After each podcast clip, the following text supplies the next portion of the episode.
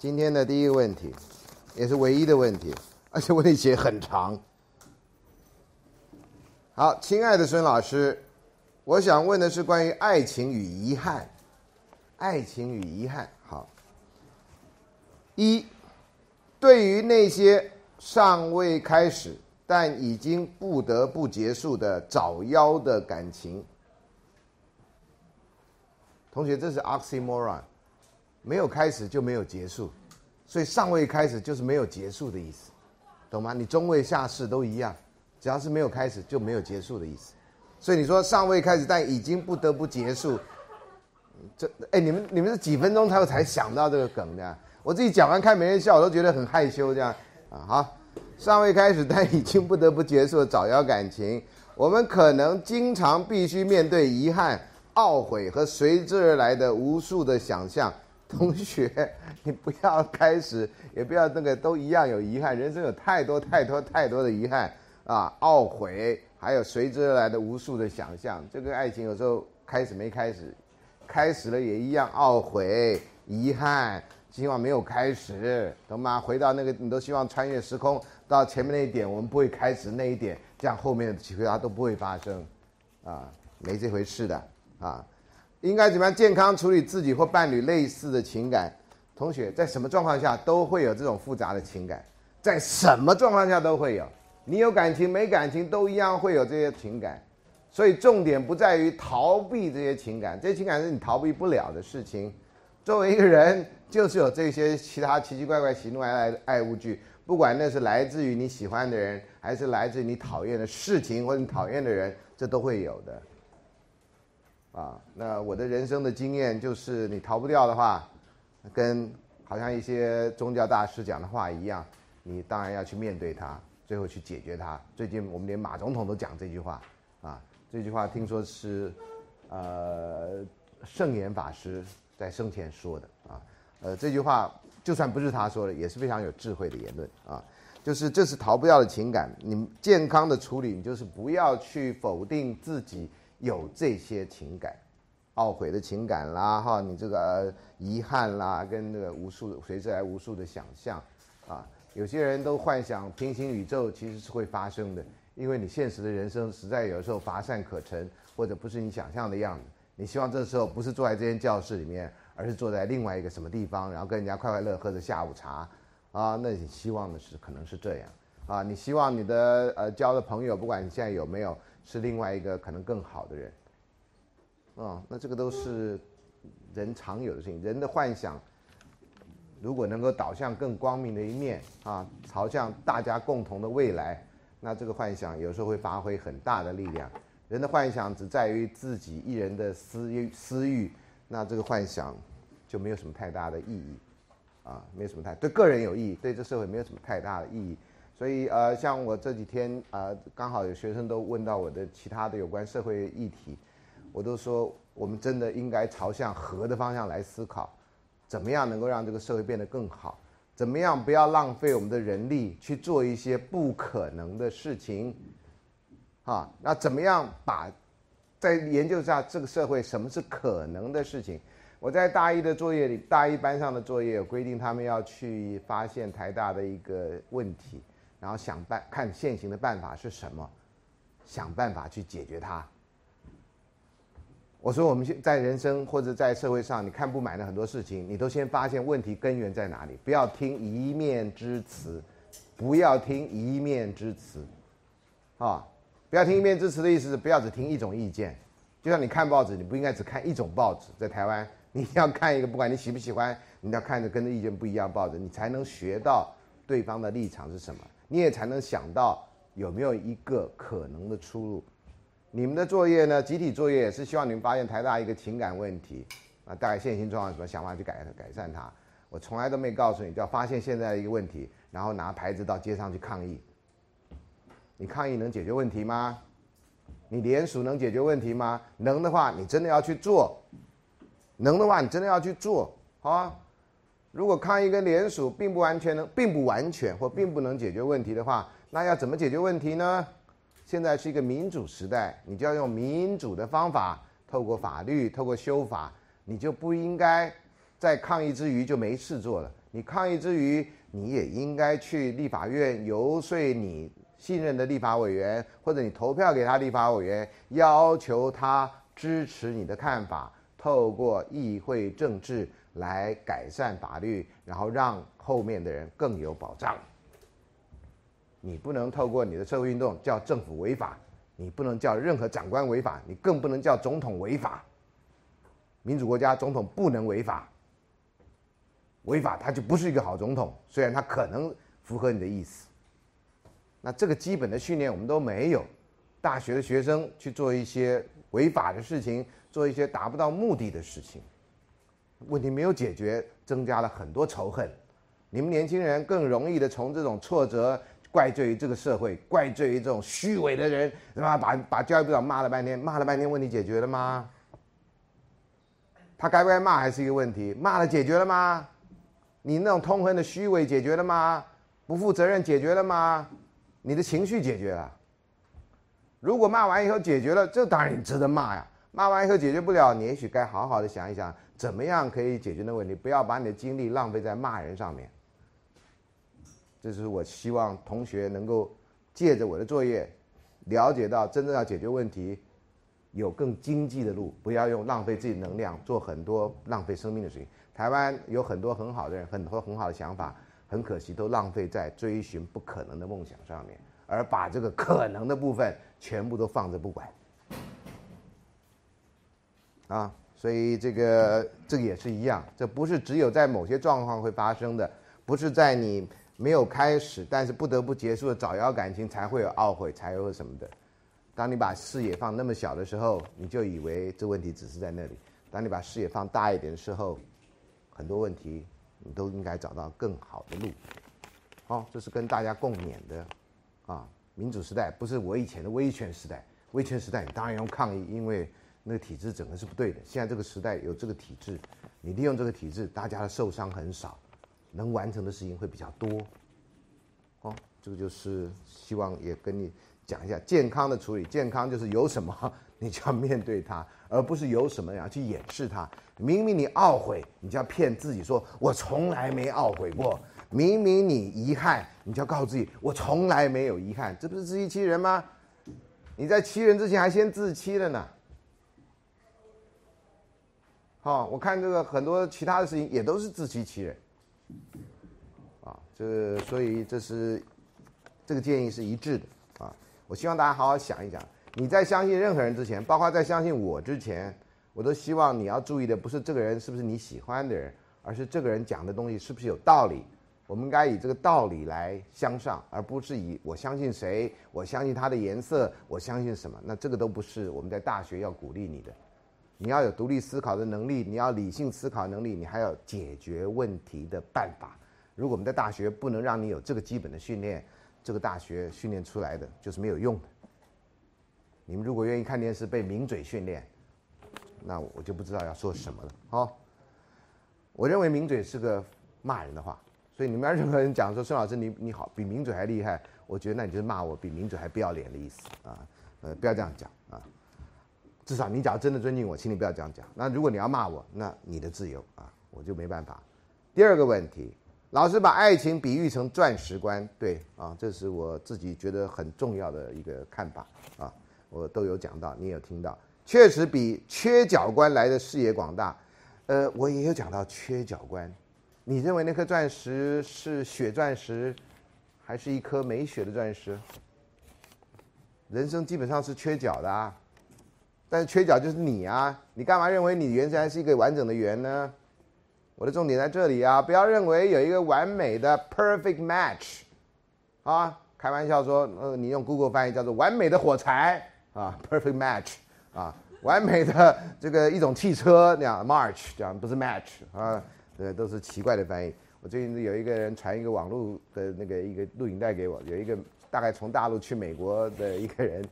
说他看到《三字经》的英文翻译，我快笑昏倒这样啊！他说他到美国去呢，华人啊，看到这个美国人的人桌上摆一本《三字经》，还英文对照啊，“人之初，性本善”，这有没有听过？没有啊，超级好笑！他“人之初 ”，in the beginning，啊，人之初啊，性本善，sex is good，这当然是开玩笑的，翻成这样，对不对？对不对？性相近，sex is all the same，啊啊，习相远，practice is all different，啊，大家做起来都一样，只是实践做的时候会不一样。怎么是这个翻译呢？但是这是笑话，各位要知道，所以这个蛮有意思。我也许下学期幽默社会学可以开一堂幽默与翻译，这样哈，就是从幽从翻译搞出来的这种笑话，这样啊。呃，听完我高兴，我我笑的笑到快疯掉，这样啊，一个大陆的一个一个一个人啊，在美国华人社区演讲啊，好，所以爱情观确实比缺角观来的视野广大，这你就没听懂。我的意思就是缺角观，我们人生都是有缺陷的，啊，你有时候嫌你自己不够高，有时候嫌自己不够漂亮，嫌自己的脸蛋不够尖，反正嫌来嫌去总有的嫌的。像我自己看这电视，我就嫌我自己这两颊肥肉垂下来，这就我嫌我自己，我后来就不看了。我第一集以外我没看过我的其他呢，啊，看不下去了，就看下去。我每次都看到我那两块肥肉垂下来，就这样。哦，到那天有人我秀给别人看，我说你看，他说你为什么不看？我说我一看了两条肥肉，啊，我就没办法面对自己啊，这老师的问题，我的缺角，我实在是没办法面对，啊，好，那个呃，确实比缺角观来的视野广大。如果有一天我们找到一个很不错的，又有不少切面跟不及跟彼此相符的钻石了。却又在那之后发现有另外一颗更多切面相合的，这时候该怎么办？哎，别忘了，你的钻石面也会改啊，你可能某个切面越大，譬如你的 commitment 面就不见了。如果你 commitment 那面还很强的话，这个是小问题啊。我看到了另外一个切面，哇，真的很好啊，然后你就自己想一想吧啊，我要是跟他怎么样，我大概人生就从此不同了。你可以想一想就好了，就过去啦。你也可以行动啊，practice all is all the different，这样 哈，你就说啊，你已经不是我现在喜欢的对象，我你是我二十岁的时候喜欢的，我三十岁时候我喜欢那种，再见了，我去了，那那个人接受你，OK 的啦，啊，反正你的 commitment 不见了嘛，那你要觉得那个切面最大的嘛，你的切面最大这时候是什么嘛？你自己研衡量嘛，那你当初跟那个人的切面，那你别忘了，你切面能有，别人切面也可以有啊，懂吗？这是。彼此的啊，互相的。你当那个人你喜欢那个人，到时候跟你说对不起啊，我最近切面呢，最大切面跟你不一样了。然后大家都切来切去，切来切去，你卖什么面呢？切阿面吗？啊，真是啊，所以还是有 commitment 在那。还有就有的事情你要决定要不要做。你能找到一个真的不错的人，那是不是跟你相？是不是人家要跟你在一块儿？这是你要去考虑的事情啊。那双方都要考虑，不是你要考虑而已，也不是你考虑完了就那个啊。所以呢，这个时候该怎么办啊？选择自私和可能更好的未来，哪一样是自私啊？你留下来是自私，还是你去追求你喜欢的叫自私啊？你说应该是追求自己的算自私吧？留下来怎么算自私呢？那留下来不是自私，可能是怯懦啊。看你用什么名字啊？留下来也可能是欺骗呐。因为你心已经跑了，哦，所以留下来跟走有很多很复杂的情况啊，呃，选择自私或者更好的未来，还是不变的责任跟承诺。那个我们在谈 Sternberg 的三角形的那个理论的时候，他有告诉你，你没有承诺的时候，或你只有承诺的时候，那种爱是什么爱？你没有激情，你也没有 intimacy，那叫空洞爱。你如果回去查前面的讲义。你是可以选择这个，啊，但是你不要忘掉啊，你到时候是不是心中真的无怨无悔？哦，这个选择不是，我觉得这选择不是那么单面向、单个向度的哈，呃，所以呃，承诺跟责任啊，这个是不太容易的，不是表示你都不离开，就是就是你有承有承呃信守的承诺。我举个例子来讲哈，老师在礼拜六要不要补课这件事情？啊，我一直以为所有人都要补课，因为这是我们的责任。结果呢，会发现说老师可以决定要不要补课。那我说，那我们回到从头来，为什么礼拜六要补课？是因为我们要上三十一号的课，对不对？那如果礼拜六补课是上三十号可以决定要不要补课，那我是不是每个礼拜一都可以决定要不要上课？不是吗？那我决定要上课，根据什么呢？根据大家来投票吗？听说有些老师礼拜六不上课，就是要跟大家投票。哎，同学，我们礼拜六要补课然后同学大概都不会举手嘛，啊，这我干过类似的事情嘛，大家都不举手，我说哦，对不起，那你们都不补课，那我也不能来嘛，哈哈，大家就不要上课了，耶，皆大欢喜这样。同学，我们还有一堆人要负责任，叫纳税义务人。我们不是私立学校，我们的钱不是来自你的学费而已，我们只是纳税义务人，不知道他们都把钱多少钱花在我们头上。一堆官员可以说：“哎，我们不要开会了哈。”立法委员说：“哎呦，这开会干嘛？反正我们也解决不了问题，我们就别开会了，照拿薪水。”你什么感觉？你就很不爽啊？那为什么学生放假你会觉得很爽呢？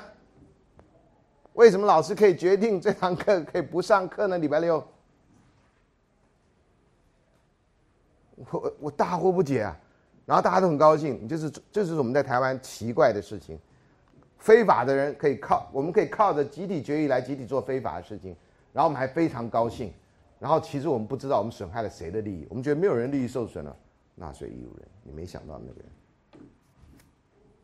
要上课就是一定要上课的事情，这是你的职责所在，我们连这个基本的概念都没有了，还可以不上课，哇哦，哦。就是顺便跟你讲，类似这样，我们很多人对什么叫责任，什么都搞不清楚的，啊，那有些人认为责任就上课，好，我要上上到最后一堂课，老师也不精进自己的学问，就这样像拖死狗慢慢上，你你已经上第二堂已经觉得无趣了，你得上到学期末，这叫负责任吗？这叫负责任吗？我把课上完了，那我课上的非常无趣啊，我也不管你的反应啊，那这叫上这叫上课吗？这叫责任吗？回到你这个问题，你跟一个人来往，你就说啊，我对你有责任，但是呢，我其实对你的已经不理不睬了。这样，呃，那我们二十二号去哪里呢？世界末日哪里好去啊？嗯，我们在床上抱着吧，等着世界末日吧。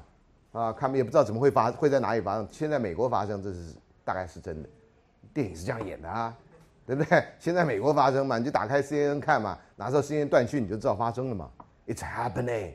对不对？然后再往窗外看嘛，有没有一个大黑黑云罩顶啊？对不对？有没有那外星人降下来？然后再看看章鱼烧还有没有得卖啊？啊，因为外星人现在不都八只脚吗？啊，那万一章鱼烧都被都飞上天去，你就知道，呃，他们来了，They're coming。神经啊！我觉得啊，我们孙孙维新老师也是太认真了。要我就找一群人拍一个搞笑剧，在十二月二十一号那天，大家都疯成什么样子？啊，自然科学博物馆那边就一群人疯在那里，这样。啊，有时候这个社会也许从搞笑，他才能知道他自己的真正的面貌。你那么严肃跟他讲，这不会发生啊！你要算出最小公倍数，他也没把我算出来，我还那边算二十五年、三年，什么什么？哎，地球一年到底最小公倍数几年？然后那星星球会排成一条线，排成一条线。你打过撞球吗？这对打撞球有意义啊！打啪啪啪啪，然后就就怎么样，全部入袋，对不对？那才是酷！我就怀疑宇宙中是不是有一个人在打撞球，啊，那时候地球就面临危险。哎呀，可惜啊，啊，真的很可惜，大家没有为了这个在世界末日来之前拍一个世界末日电影，啊，或者去访问街头的人，访问一百个人，世界末日来之前你要干什么？啊，一二二一，我们应该访问十二个人啊，然后其中包括二十一对情侣什么之类，的，怎么十二个人二十一对情侣，讲什么我自己都疯了我。啊，好了，总而言之哈，这个是回到这里来，就讲到那个责任的问题。我希望把这事情不是只有放在爱情里面，你不能做一个空洞的责任。责任不是你答应了什么都不去改进，什么都不去那个改变自己，也不改变两者的关系，然后就死守在那，那不叫责任。有一个最笨的一个中国人叫做尾生，各位知道吗？他跟一个女子约在桥下见面，这个人一看一听就知道不聪明。为什么不能在桥上见面，要在桥下见面呢？然后这人这更不聪明的地方你都知道，后来淹了水，他还守在桥下面，这人不知变通到死，真的到死。最后那女的来一看，呵，死在桥下，还好他死在桥下，这人没死，你你跟他在一起，你后悔一辈子，不知变通啊，信守承诺啊，这是把可悲面发挥到极致的笨蛋呐。我答应要在桥下见他，不会从桥上来吗？他是水仙吗？从里面出来吗？他，你不在桥上等他，他他他他找不到你吗？他，他跟你一样笨吗？他，我每次看到这种，所以下学期哦，我的故事哦，基本上我都在骂人，我骂古人，那笨成这样的，难怪你是古人。还好他是古人，现代人要是你们都笨得跟古人一样，那你真的是穿越时空穿错，你还不如回到四爷的时代，啊，四爷的时代精彩一点，你这个时代不太精彩，啊。有人说我那么爱讲笑话，我在大陆可以叫侃爷啊，我感觉哎这个名词不错啊，呃，各位有空的话可以考虑一下啊。好了，这是你回答你们的两个问题。啊呃，我希望哦，这个礼拜又接到了人家约我要聊天，这样哈，希望能够帮他解惑。哎，我有很大的困难，坦白跟你说啊，呃，他说，可是你在班上，你在那个电录影带说学生来找你谈问题，你很高兴啊。呃，我的学，我要再次强调，这个学生是指班上上课的学生，不是指看电视的人。我对看电视没有责任，包括电视的外星人，懂吗？啊，万一电外星人有一天在收看呢，对不对？他也要来问情感问题啊，然后一来不把大家吓死吗？啊，所以呃，如果你上我的粉丝页，跟听这个录影的，你都得不到解答，我就没有别的答案。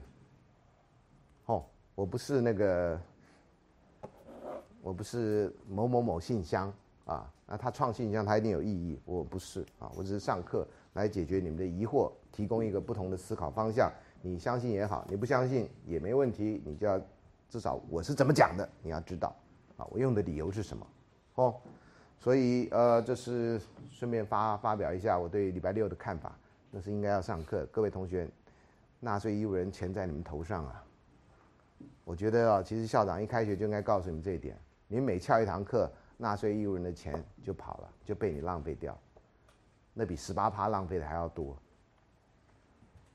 你不想念这个学校，请你让给别人，啊，好，那当然老师教不好，那也是要处理的，好，不是老师教不好就就那你不来那呃，这都是要处理的，这是这是一体的。那我们讲爱情、家婚姻跟家庭，这是非常密切的哈。那呃，现在的形式，婚姻还是常见的形式。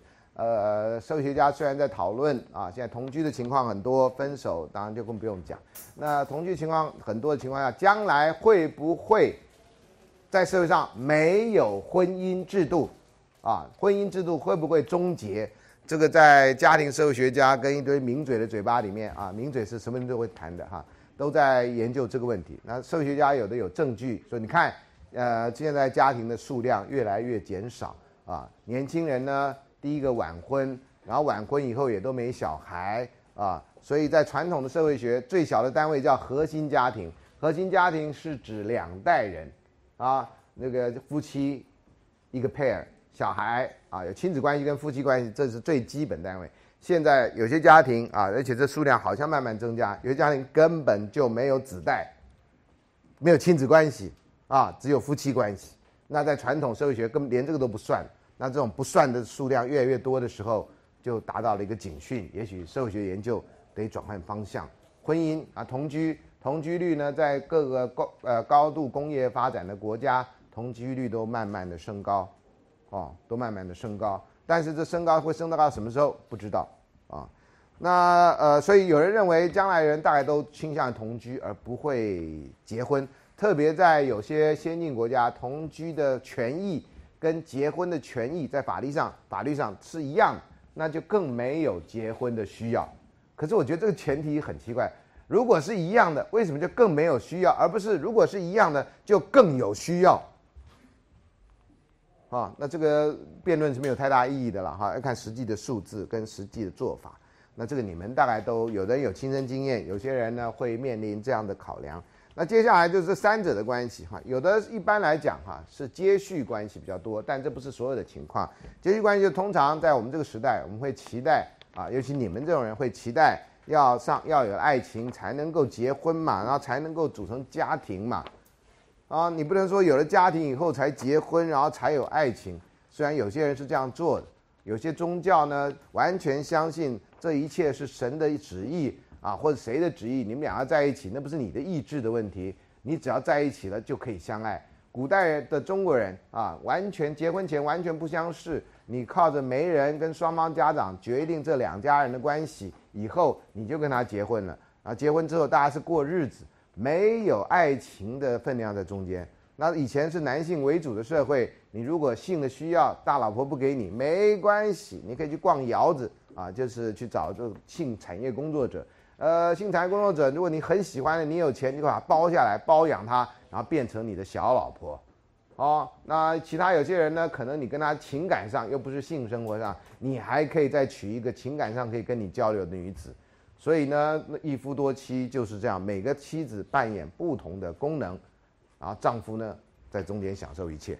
那这个时代已经过去了，啊，呃，现在还能享受这种，如果你可以叫福利的话，啊，或者这个是冤虐，看你怎么想，大概只有有钱人跟有权利的人，啊，现在政治上有权利人也都不敢公开说自己有另外一个家，虽然有时候有些人会被揭穿。说他早就跟他太太不住在一块儿，他太太早就到美国去了，然后他现在呢是跟另外一个人生活在一起，讲的非常含蓄，跟另外一个人生活在一起。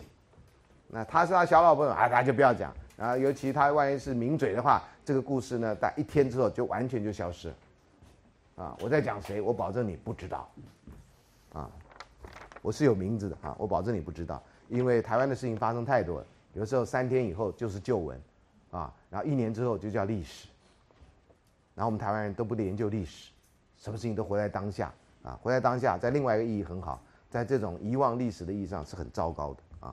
另外是完全没有关系的啊！这婚姻跟爱情跟家庭是三段，可以是分开的三个不相连的东西。尤其啊，父母之命媒妁之言啊，呃，英文叫 arranged marriage，叫包办婚姻啊。呃，那次几个呃一个多月前，刚好有人认识一个朋友。从上海来一对夫妻，第一次来台湾，很年轻。我就跟他，他也是学这方面的啊，是复旦大学的老师。那他就我就提出，哎，我以前念书有说你们中国大陆以前呐，婚姻是由单位来来来来那个安排的。他说对，他经历过那单位安排婚姻，单位安排婚姻。譬如说啊，各位都在这里念书，然后我是党领导，譬如说啊。然后呢，我就开，当然不可能开爱情社会学啊，这这这个比喻你要知道有限制。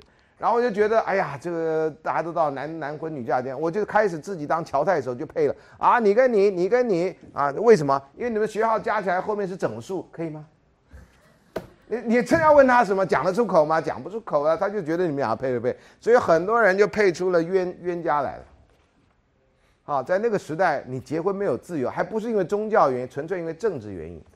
然后他就跟我说，他自己认识有些人就是这种这种安排婚姻之下的一种悲惨的结果，你的自由意志完全被抹杀，啊，很痛苦啊。那现在有些宗教像统一教啊，是教主来安排你结婚的，他决定你跟谁结婚，你不用，有的人连面都没见过，结婚的时候呢，就站在一个大大的那个礼操场或礼堂或巨蛋之类的那个，台湾有时候全球同步播出啊啊。我有一次在电视上看到，那个新郎或新娘就拿着对方的照片，这在我们台湾通常是死人的意思啊，呃，这可是啊，他死人的还有两条黑黑的啊，他就拿着照片，他们在结婚，然后他还没见到他的新郎或新娘，可是呢，那典礼要在那天举行，因为是全球同步，教主在一方扶正各位，啊，那就这样结婚了，这对我们来讲都不可思议的。台湾还有一些没有名目、没有很隐晦的一些教派，也相信。人只要见了面，结婚再发展感情的，啊，呃，还有一个单位拍了一个电影，拍了一个纪号称纪录片，我一眼就把它看穿了，这样啊，呃，你相信你为什么不能把你的团体的主张讲出来？所以是有这样的主张的哈。各位如果呃将来可能有机会碰到或听到这样的事情，所以现在大部分人相信的是 love marriage 而不是 arrange marriage。爱情不结婚至少爱情，或至少要认识。譬如说啦，你可能到了一个三三十几岁，三十几还好了哈。现在家长大家都期待小孩三十五不结婚才会是比较紧张。那我以前问过，十年前我就问我的学生，男生认为最晚结婚年龄大概什么时候？我是粗略的，男生到了四十岁以后，很多人觉得那已经是很后面了，四十岁以前要结婚啊，四十岁以前还没玩够呢啊，这是很多人说法。女生呢，大概希望三十五岁以前。不要结婚，最晚最晚三十五岁。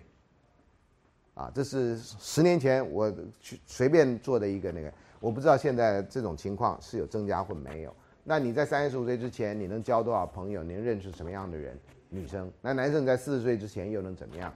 这个其实都值得进一步的去研究。那一样，你都希望是谈恋爱结婚的，所以有些人呢，就算介绍你所谓的相亲，你都还要自己在这个呃什么咖啡厅啦啊，或者南部的话在冰果市啦，你至少要喝吃上几个水果，你才能认识他们，啊，很少有人就就结婚当天才那个。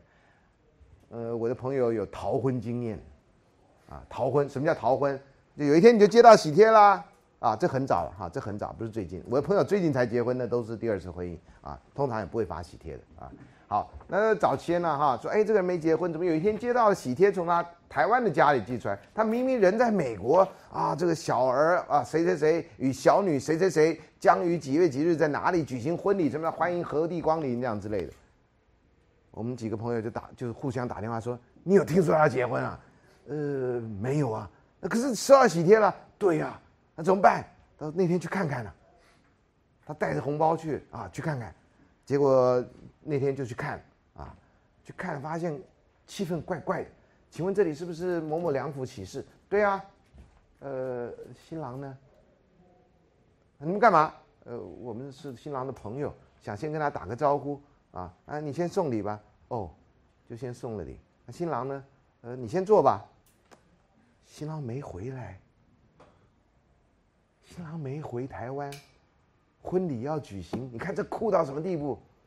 这在现在叫诈欺，啊，那以前就是叫逃婚，啊，逃婚就跟诈欺，我不，反正就很尴尬，啊，呃，我没在场，啊，我没在场，这故事人家讲给我听的，我没在场，啊，然后我就说那后来呢？他后来做了一下，反正把糖果瓜子吃完了，然后好像气氛怪怪的，他们就回来了，反正也都不认识，都拼桌的，然后想说，哎，那么饿了，干脆到外面吃碗面还快一点，啊。就回来了，后来礼金也被退了，啊，我跟你说过，礼金部全台湾啊或全世界没有像礼金部那么清楚的账，没有，啊，那还不用什么海外什么账户，那礼金部就是一个很清楚的账，国税局人难道不知道吗？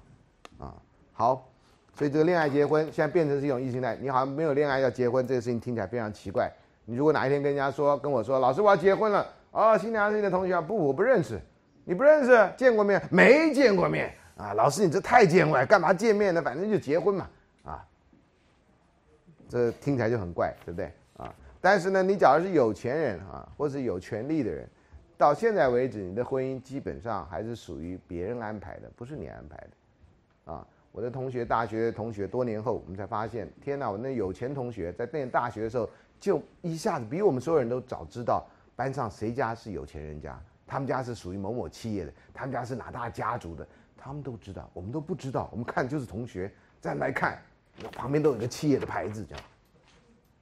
啊，谁要跟谁来往，谁家是怎么样都知道，甚至对方开什么车都知道。我们那时候没几个人有车，他们都开车上学，那才真叫有钱人呐！以前，可是那时候他们有钱，我也不觉得贫富差距有那么大呀。啊，就算穿白衬衫，他的质调都跟我们不一样。啊，好，这是。所以呢，这个爱情婚姻有历史文化的脉络哈。呃，现在强调爱情呃恋爱结婚，但是我从你们的作业，今年作业还没看啊，今年作业等这礼拜把所有的讲义做完以后才会开始看作业。以前的作业大概劳工阶级的爸妈都是家庭结婚的居多，大学毕业的爸妈啊，大概一半一半有自由恋爱，自由恋爱大概还是属于大学生的专利，在我那个时代，你们的爸妈大概都跟我差不多时代。所以恋呃恋爱结婚还不是那么普遍，虽然从五四运动以来就强调要恋爱结婚，恋爱结婚，很多人做不到的，很多人没那个命的。好，那要到现在可能有些人也还不是这样啊。我们虽然看起来很普遍，有些人来的地方啊不太一样，或有些人不奇怪的命运。那还有一些是个人的选择，你选择要怎么样的？你的婚姻是要有恋爱为基础，还是不要？啊，这是个人的选择。这世界上很多人有很奇怪的样子。那求婚啊，很少人研究，只有这个人研究。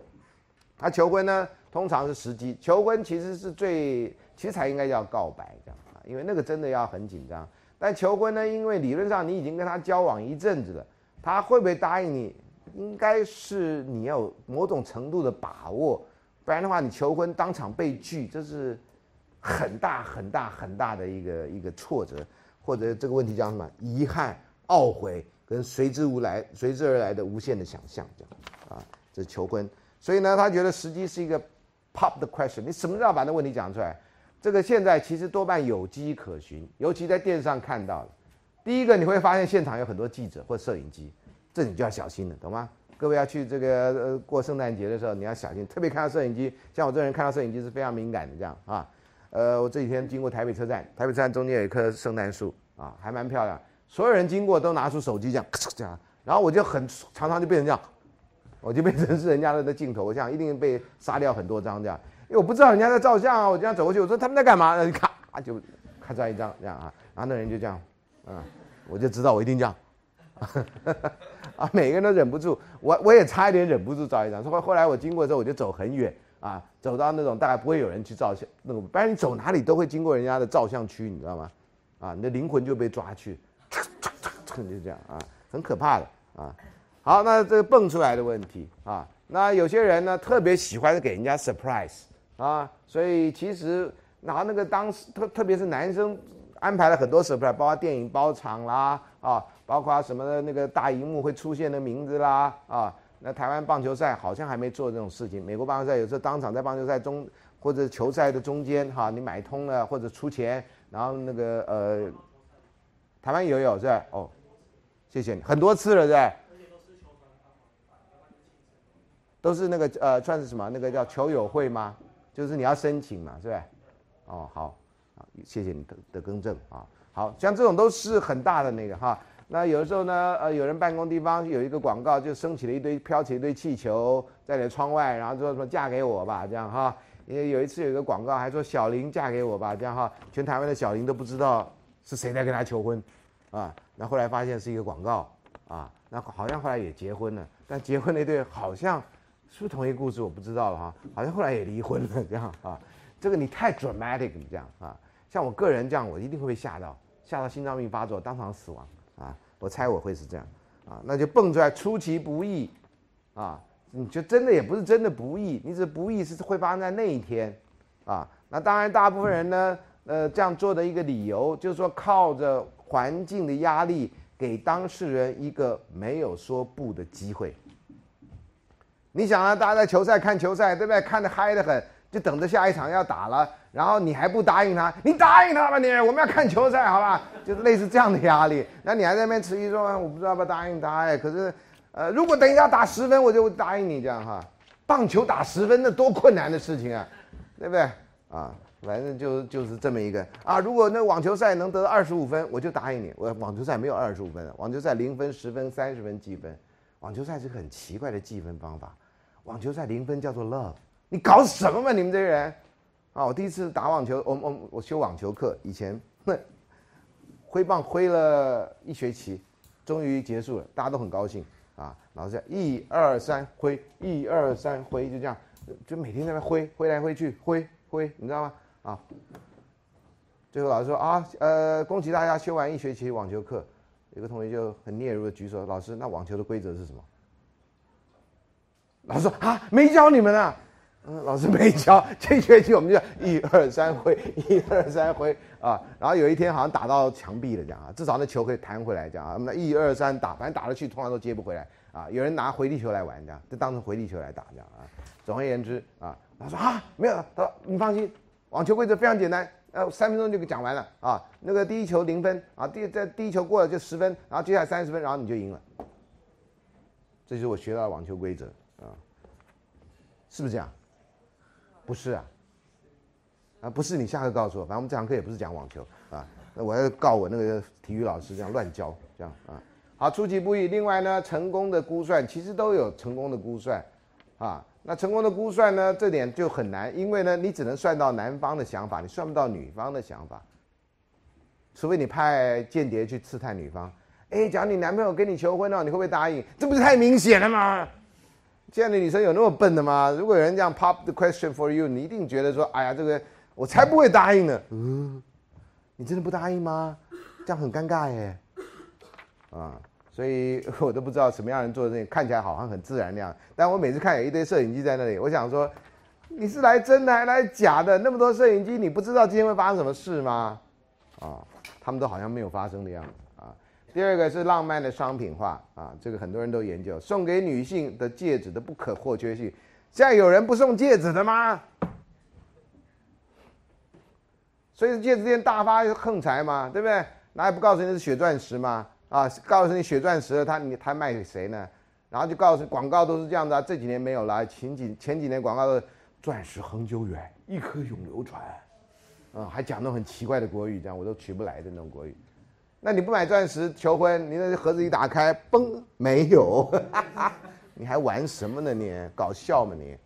对不对？然后什么要几克拉的，啊？那你这一搞，好莱坞一搞，其他男人就惨了。你没几克拉，你怎么办？啊，我非常幸运的是，我太太从来不相信这事儿。同学，男同学特别是，女同学这时候暂时不要听。男同学一定要找那种不相信这种事情的女生啊，你会省好多事啊。不然他要求你几克拉，哎，你就克拉克盖博去吧啊，克拉啊。好，那个对不起啊，那是一个男星的名字啊，克拉，我怀疑是从那个名字来。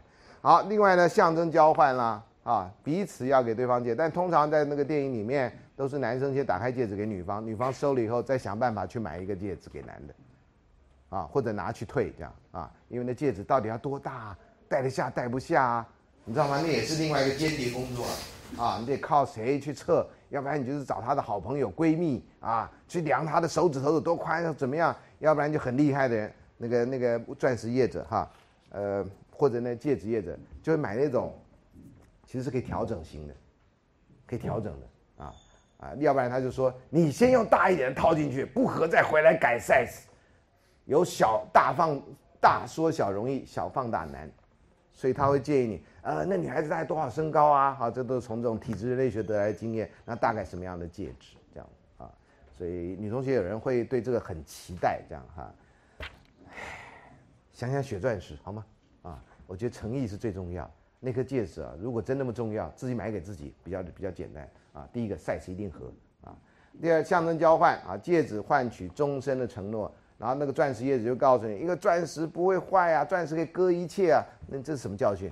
等他跟他打架的时候，你就把他脸上一画，不是割一切吗？这，你到底要讲什么啊？你们坚爱情坚贞像那个钻石一样，爱情坚贞一定要像颗钻石一样吗？你要不然就像我说的，这钻石观呐，孙老师说了啊，每个人是一颗钻石，你得最大面要呼应一下，你好歹这样讲嘛，对不对？将来我变成爱情大师的时候，或者变月老的时候，你这样讲，月老曾经说过一句话，对不对？在他的粉丝页上有，要像钻石一样，这就是孙老师扶正过的，啊，当今月老扶正过，保证生生世世永永远远，啊，如果那个人不买这个戒纸，你就知道他别有他心，懂吗？啊，这是另外一个办法，啊。中心牌月老钻石啊，月老保证啊，诚意跟经济能力比例啦，啊，那他都要买钻石，这就尴尬了。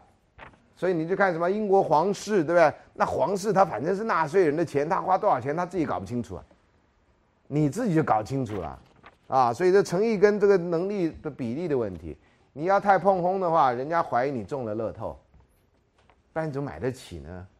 要不然。更怀疑那个钻石是假的，真的假的谁分得出来啊？不就是一个戒指吗？好，所以这个是浪漫的商品化啊。另外呢，奇观呢，现在这个社会强调这种要被人家看到啦，要自己觉得很有面子啦，所以什么棒球赛那种，你干嘛不私下的举行？一定要让让全世界人看到？为什么要跟全世界同欢乐啊？这是奇怪的一个逻辑啊！这不是你 personal 事情吗？看到了怎么样？哦，祝福你哦，恭喜你哦！全场这样给你来一个波浪舞，这样哦，然后就觉得很嗨，这样啊。这是我不太能想象，但是我知道现在很多人都这种奇观式的哈，让你的那个呃婚礼的场面非常浩大，然后看起来非常澎湃，然后看起来很有面子，啊，很有面子啊。然后旁观者在旁边在场跟起哄啊，嫁给他，嫁给他，嫁给他，这样对不对？啊，大家都这样喊，你大概不嫁给他的可能性很低，要不然那女的就跑了，然后留下了全场的遗憾。哎，在那个怎么解的？我还在讲全场的遗憾、懊悔跟随之而来的无限的想一的想象这样。哎，这句话写的很好，我应该把它背起来这样。哎，你能想象吗？有一天在跨年，譬如说，然后有个人跟那个人求求婚，然后满满的人，他其实逃不出去的，那女的就飞起来了，我不要跟你结婚，就飞起来。啊，就像嫦娥奔月，它噗就飞到月亮上去了。啊，嫦娥奔月是中国历史上第一个家庭暴力的故事。嗯，后羿去取了灵药，为什么不取两颗呢？就取了一颗，对不对？然后呢，那个嫦娥就趁着他不在的时候，这两人夫妻爱情坚贞，怎么会只有一颗药呢？要一颗我就不去了，送给别人，对不对？就趁他不注意就吃了，吃了又呜就就就飘到月亮上。所以在中国人的月亮里面有三个东西：一个嫦娥，啊，另外一个兔子，不知道什么时候去的，啊，另外还有一个吴刚，也不知道什么时候去的，啊。你想孤男寡女还有一只兔子在那儿，这怪怪的故事啊！我希望太太空人没发现这一点。太空人上去说没有发现月亮，没没发现他有地球月亮看不到那一面，各位知道吗？The dark side of moon。所以那个根据这一面，很多人发挥了无穷的无数的想象，啊，想到那面到底有什么故事？这样啊，从什么变形金刚三就从那面来的故事，还有好多好多故事。一个叫钢铁穹苍也是那样的故事，都是从地球阴暗面来的啊。好，所以这个还录影存证啦，有图有真相。那个录影带谁看呢？将来你的子孙看，还有放在那个婚礼现场看。现在婚礼现场都看，都放那种，谁看呐？可现在变成一种仪式，你知道吗？现在连葬礼都放啊。哦，我觉得这真的是葬礼跟反正都是礼啦，啊，就让你这个来的人很无聊的时候，可以回顾那个人的一生，这样啊。这是中心小的时候就一张开裆裤照片，哈，然后他全场一定哈哈大笑嘛，对不对？然后你就被人家看光光了嘛，对不对？啊，然后呢，这是谁谁谁小的时候啊，他们小学不在一起，但是这两个不在一起的人注定还是会相会的。然后就一张吼一起出游的照片嘛，就来这套，啊，我真的是该退休该去开这种婚礼公司这样啊，专门搞怪婚礼公司这样，这两个人是不会相遇的。然后就我我的婚礼就租两个场地，然后新郎跟新娘交换场地，啊，你以为你走错地方对不对？新郎觉得不是让你 surprise 啊，对不对？然后其实那边的新娘是这边的新娘，这边的新郎是那边的新郎，好吧？你们这人有时候好像缺乏想象力，还是我真的讲的没那么有趣呢？好，我先把它讲完，我们再下课。然后一还要仪式了哈，这个求婚通常是男性要跪求女性，啊，这个在你膝盖好的时候，这是很容易的事情。哈像老师这个年纪跪下去可能就起不来了。然后说：“老师你起来啊，你扶我呗啊！”这个这个男性跪求女性啊，膝盖好的时候是可能的啊。那现在好那个好像是听说是中古骑士一种效忠的一种方式。呃，那个圆桌武士啊要跪着，然后那个呃女王或者第一夫人就拿那个剑就在你肩膀上弄一弄，就表示他给你权力，有这种的遗留这样的啊，也就是武士的那种求。呃，荣耀的一个遗留。第二，女性做最后的决定。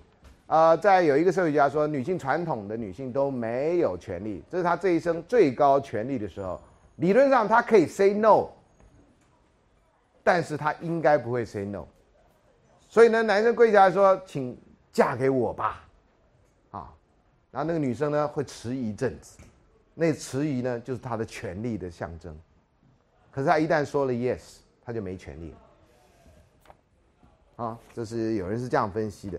然后观礼者也配合啦，对不对？第一个你要服装整齐啦，第二个你不能来闹场啦，对不对？那个神父要扶正的时候说，如果有人反对，现在说出来，不然以后就别说。那边就有人闹场，一堆人举手说：“我反对啊，我们全部反对啊，我们联名反对啊。”不是闹场吗？对吧？那种人都应该被排斥在外的嘛，你知道？所以那个那种说法都是随便说说的。啊，就像网络上那个说，你同意吗？你已经看过以上条款，然后同意吗？谁去看以上条款然后同意的？都马画了同意，然后下一步，对不对？这都是公开的谎言，从以前到现在，这是一样的。这社会常常有这种东西。另外呢，语言的定型化跟性别意涵啊，这我在几次都强调过，都说嫁给我吧。这两个人基本上是处于不同的，男的叫娶娶新娘，女的叫嫁老公或嫁丈夫。这是传统的不同的名词，但是我觉得在这种时代呢，哈，不需要这种男尊女卑的这种看法。我觉得就是说，让我们结婚吧。We language 是我们就表现出平等对待跟共同奋斗的那个。所以有学生来找我的时候，我都建议你不要讲嫁给我吧，或娶我吧。啊，我觉得那天有一个女生跟男生求婚，她用的语言还这种传统的语言，说你娶我吧，这样哈。他为他去整形，为他减了九公斤，啊，然后那个男的就答应，啊，那这男的喜欢的是谁呀？哪一天你万一复胖了，他要退货呢？啊，所以我觉得大家都不去思考这样的问题。当然你能够保持是比较好啊，但是需要到减用整形的地步嘛。所以平等跟不平等其实是有弦外之音的。很多人都不从日常生活语言去了解这种细微的差别。啊，我上次讲过，包括 whistleblower 那个在一个组织里面能够把组织不正义的事情公开的人，我们在台湾没有好的话，只叫他廖杯啊。那廖杯啊，谁愿意当廖杯啊？廖杯是好，这种人是为了社会公益是好事，结果你给他那么差的名词，谁要做廖杯啊？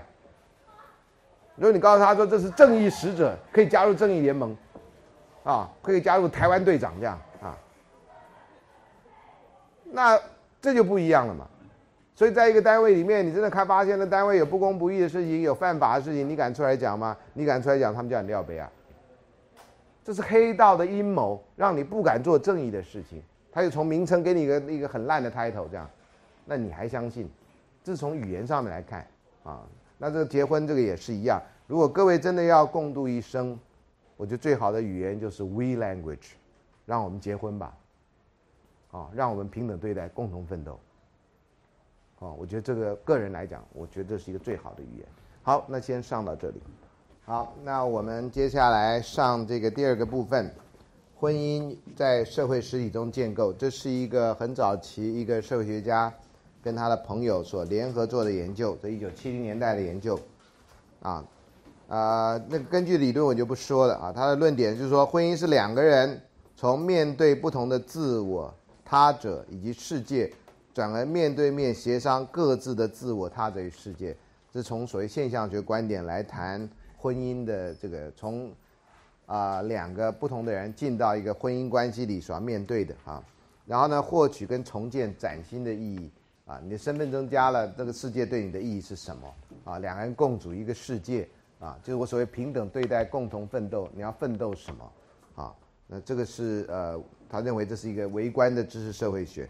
那他把婚姻看作是规范工具，而且呢，当事人不是只有进入新的角色而已，他基本上是进入一个新的社会。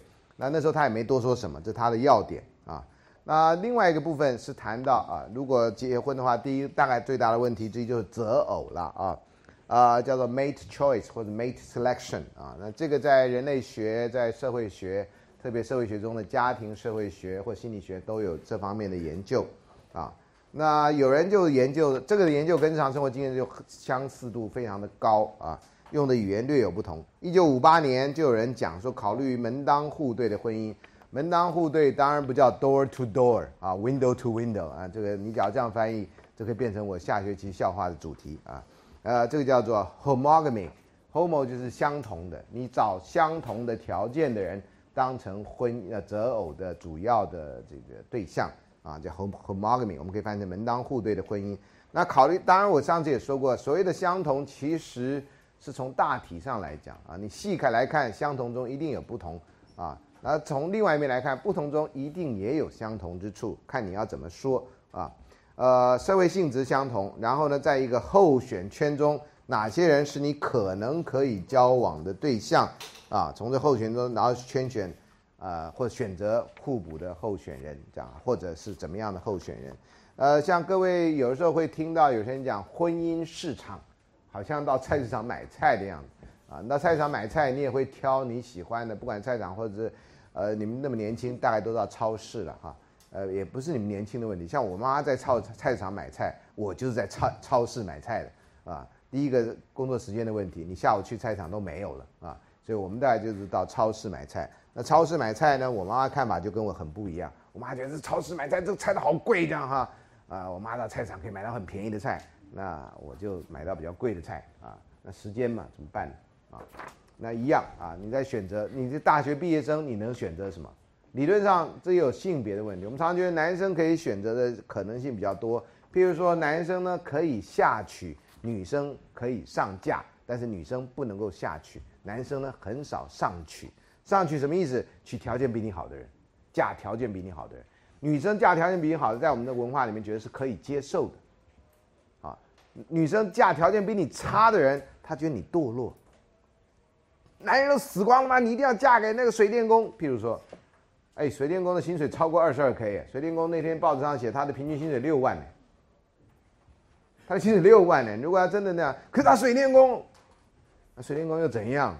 身强力壮啊，嗯，啊，呃，懂得一些，这都将来那个灯坏了还有人修的，啊，你不然呢，像像我这种人，灯坏了怎么办呢？就知道找水电工啊，啊，真是啊，所以这个是这个是啊，讲到这个呃上上下嫁跟上嫁的问题啊，所以你做了公主哈，你就很难嫁人，因为你做了公主，你要嫁给谁？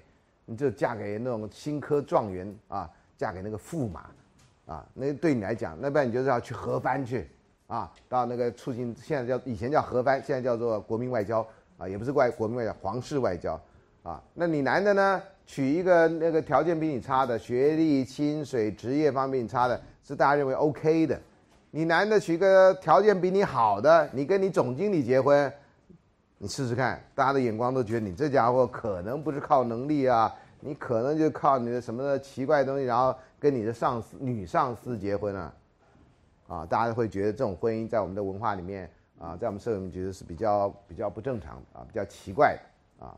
那这个就是 homogamy 的一个一个基础，你觉得应该都比较相同和接近，那其实还是有男高男尊女卑的意义在里面啊。各位哪一天你试试看啊？如果你大学毕业了，你要跟一个美发师在一起，你看看你家里的反应。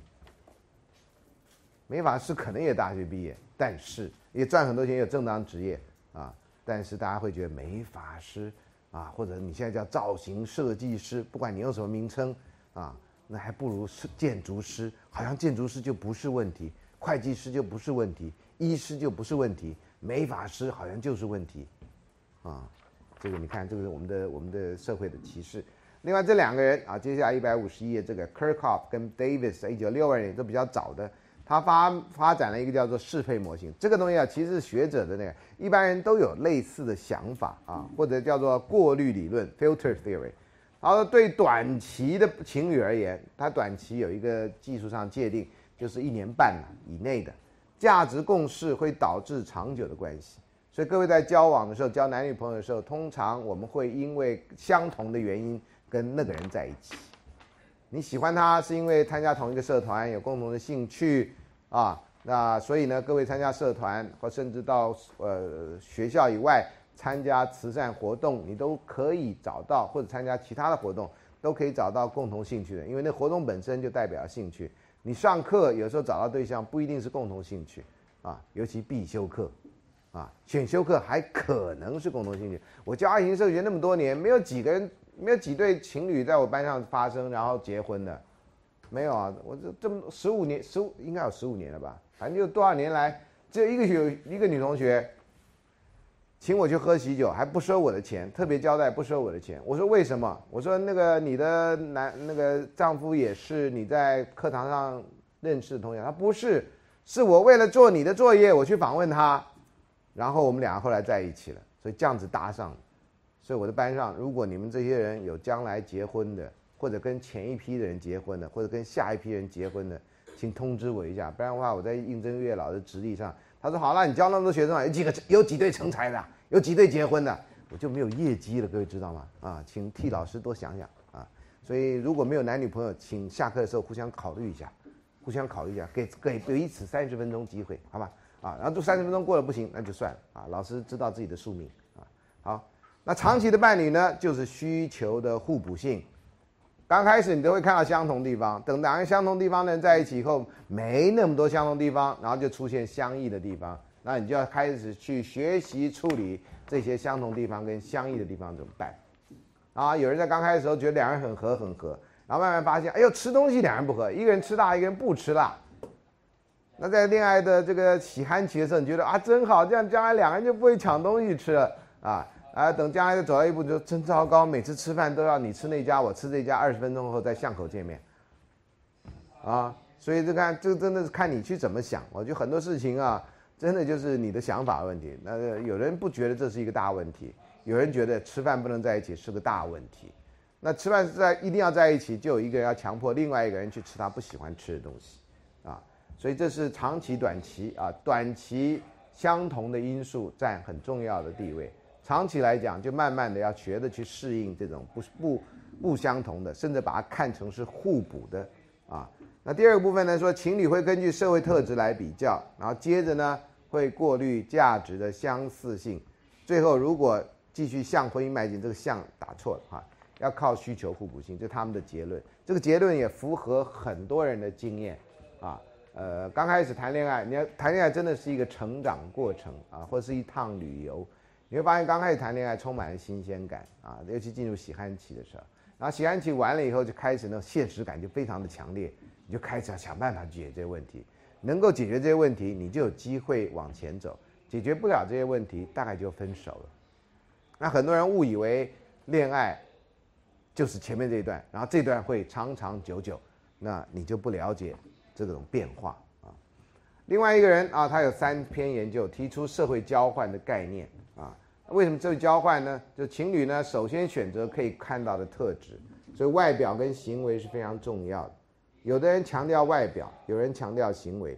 那行为你要怎么看啊？有的人呢，就是在学校只能看到他认不认真上课，啊，会不会来啊？那上不上课呢？在台大很难说为什么的，啊，在别的学校上不上课有时候比较容易，尤其在私立学校，很多人不上课的原因不是因为他在家睡觉，而是他去打工。私立学校学费通常比公立学校贵两倍以上。好，然后他们的那个很多老师跟学生的老师呢，教私立学校学生有很多老师很丧志，这样觉得教他们干嘛？他们不会好好念，啊，很多老师就活在自己的世界，不会跟学生有什么互动。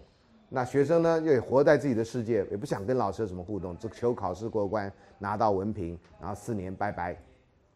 啊，那样的话，那整个大学的意义就真的更难了。我们在这学校还能讲一点意义啊。到别的学校，大家只能讲义气这样啊，不能讲意义这样啊，这跟 manga 是有关系啊。好，接下来是外表，所以行为，行为最好的方式就是你参加去社团啊，除了看看到那个人的外表之外，你还看到他社团活动里面他是不是那种会公众事务关心的人。有些人会啊，走了会帮人家收东西，会会帮人家倒垃圾，会干嘛？那有些人走了就走了啊，看起来就像公主跟王子这样啊，觉得自己不是不不是做那种。鄙视的人，这种肮脏粗俗的事情怎么是我做的？啊啊！另外呢，一旦这个“旦”字错了，多个人字旁，一旦跟对可能对象互动，会注意到对方这是在政治、宗教、性跟生活态度上的相似性。啊，各位在学校哈比较政治的活动，大概就是那种要不要去街头抗议的事情。啊，你对于这个绍兴南街有什么立场？我是什么什么，我支持什么什么这样哈？你要不要再去照一张相？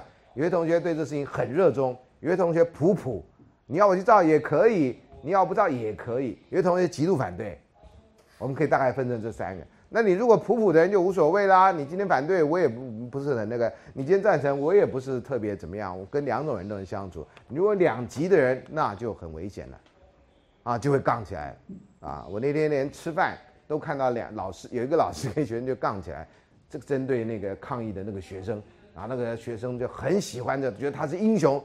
那个老师就就很不爽，这样说，不懂事啊你们。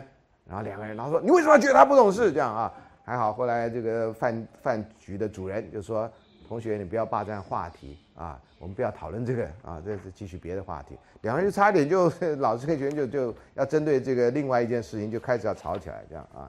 那你们同学之间当然就更容易了，啊，针对这种不同的这个政治意见，宗教啊，宗教还好，因为台湾。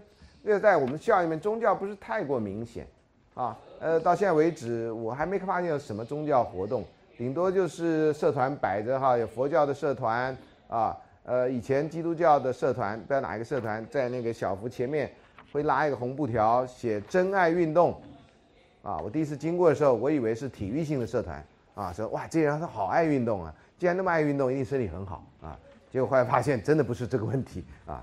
呃，觉得啊，真爱运动原来就是希望啊，年轻的一辈不要在婚前发生性行为，这我已经讲过。那我一直觉得问题不在于婚前跟婚后的问题，是会做跟不会做的问题。婚后让你会做的，你还是不会做，不是一样吗？所以更高层次的问题是你会不会做的问题。那很多人很怕，你一旦会做，你就会天天想，天天做，然后你就会把这人生给搞垮。你有体力上的限制，你不可能天天想，天天做的啦。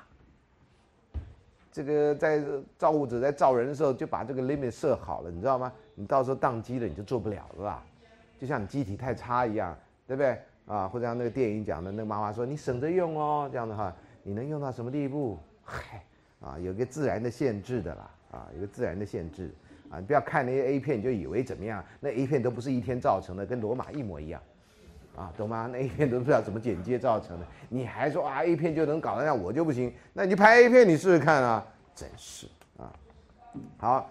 那接下来呢？所以那个宗教方面也是，那性生活态度也是。通常我们这已经讲过很多了，我们一堂专章讲这个。那通常男生对性会比较有要求，女生对性会比较没有。那这个就经常会是一个呃不好好讨论，会是一个争执的来源啊。然后呃态度，生活态度啊，呃生活态度呢真的是问题很大啊。比如说要不要上课啦，吃饭吃什么啦，啊要不要叠被子啦，啊。然后这个其他的问题很多很多的问题啊，嗯，你没碰到，你真的不知道这些都可能是问题啊。呃，有人有洁癖的哦，那个真的是到一个极端啊。呃，以前有一个学弟的太太有洁癖，那我们在美国念书啊，有人就一群人去他家玩，那太太实在受不了，有一天就跟有一个学弟说。谁谁谁呀？不是我哈，不是我，真的不是我。不要不要对号入座，说这故事一定有孙老师。没有很多故事跟我其实没关系，但现在有电视，我就不能讲出谁这样哈。呃，这个人现在也不在这一行。他学弟，你下次要带我家来，你只有两个条件：第一个，你至少把头给洗了，最好你把全身给洗了，而且要在我来我家之前洗，在我来我家之前二十四小时之之内洗。你别说我洗过了，什么时候？上个月。我还注意那个学弟。天哪，那头发可以打结，你知道吗？结的像希腊神、希腊那个石石膏像，你知道吗？那卷成那样，他不是自然卷，他是没洗头，看起来脏脏的。我们都敢跟他讲啊，啊，大家念念那念书都很辛苦啊。就那个学那个那个大嫂就就就坦白跟他讲，他后来就不去他家。啊，有洁癖的人很辛苦的啊。不过这个跟洁癖在一起，就活在比较安全的环境。嗯，因为他会看不惯嘛，那没有洁癖的人就谁看不惯，最后谁做嘛，啊，就是那个那个厨房洗水槽会有堆出一堆碗这样，堆到最后一碗垮下来的时候，然后就会有人做，啊，这也是一种方法，啊，有人是这样生活的，这是生活态度，你不要一个人骂，然后另外一个人在做，一边骂一边屌，那个那个态度不太好。那拿到最后一个碗刷下来的时候开始做，那是一个比较好的态度啊。我应该去拍电影。因为你们都以为这是我的生活，这不是我的生活，懂吗？我看你们的眼光，我就知道，想一定是孙老师是这样，并不是。OK，啊，好，第三，最后要测试啊，什么杜方？对方啊，这这错太离谱了啊！对方在个，我自己都看不懂这样啊。对方在个性跟你是不是配合啊？还有呢，配偶的角色期待，你希望对方怎么样？现在已经没有了。我们那代人还希望我们娶的太太是在家做专职家庭主妇的。我们那代人呢，啊，不会期待我们娶的太太是要出去做事的。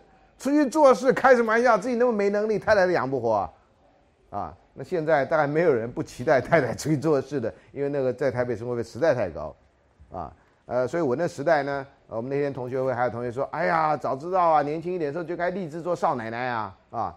很多人呢受到这个女性主义的影响，或受到自我实现的影响，觉得自己毕业一定要做事，才能够显现出这种身为女性的尊严，就把自己搞得非常的累，啊，很辛苦。因为家事你还是要做，在传统中国人家庭里面啊，你在美国生活可能好一点，两个人会会会一起做。那在台湾的话，大概很多家事都还是女生在做。你白天要上班，上完班以后，男生可以翘着二郎腿看电视，你大概就不行。如果你还跟家长同住，那你就更不行。骂你些老公，说哎，就你就就就可以翘二郎腿，这也不是我家的事，好吧？呃，我是不是在那荧幕前先打一个说，以下的故事都不是我家的事啊？不要在每次我都要声明，不然你们看我眼神，我都很紧张的啊。嗯，啊，还有这个生性生活方面适配的角色适当性啊。第四呢，情侣在不断的过程中决定对方在刺激，这刺激是指心理学上的那种哈，呃，刺激。价值跟角色方面的适配性，啊，所以这个就是到底是不是 compatible 啊？以前只有电脑讲 compatible，对不对？啊，那现在你知道有些你用苹果电脑的，有些东西 PC 的东西是不能用的，反过来也是一样啊。那另外一个人讲到父母投资理论 （parental investment） 啊，呃，他说原来是研究动物发现的啊，研究那些狐獴啊，研究什么的这样哈。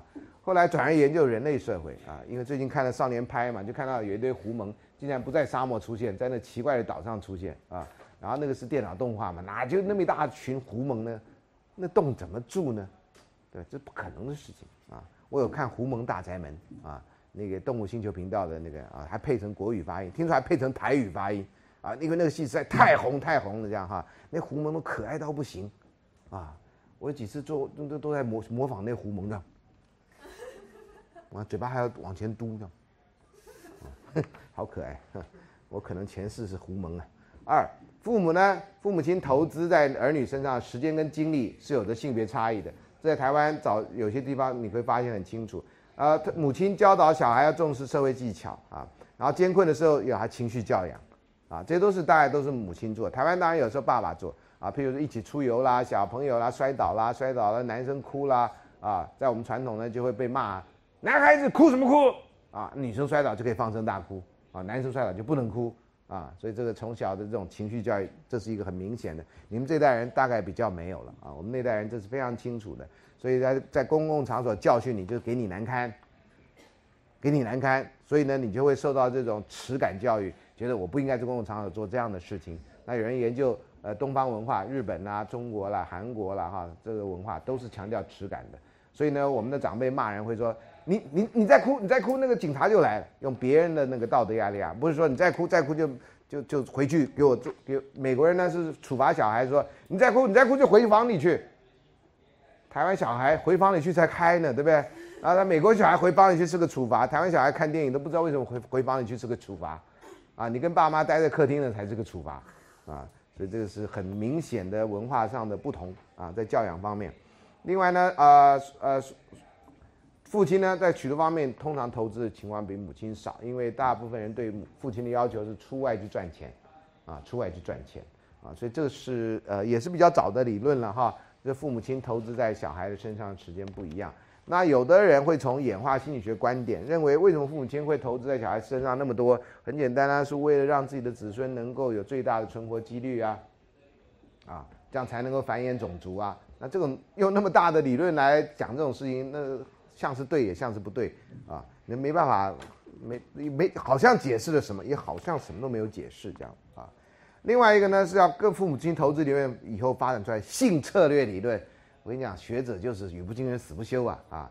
什么叫性策略理论呢？它又叫 sexual strategies theory，它就有长期的关系跟短期的关系。长期的关系要重视承诺，啊，所以呢，长期关系对伴侣以及后来的生育关系啊。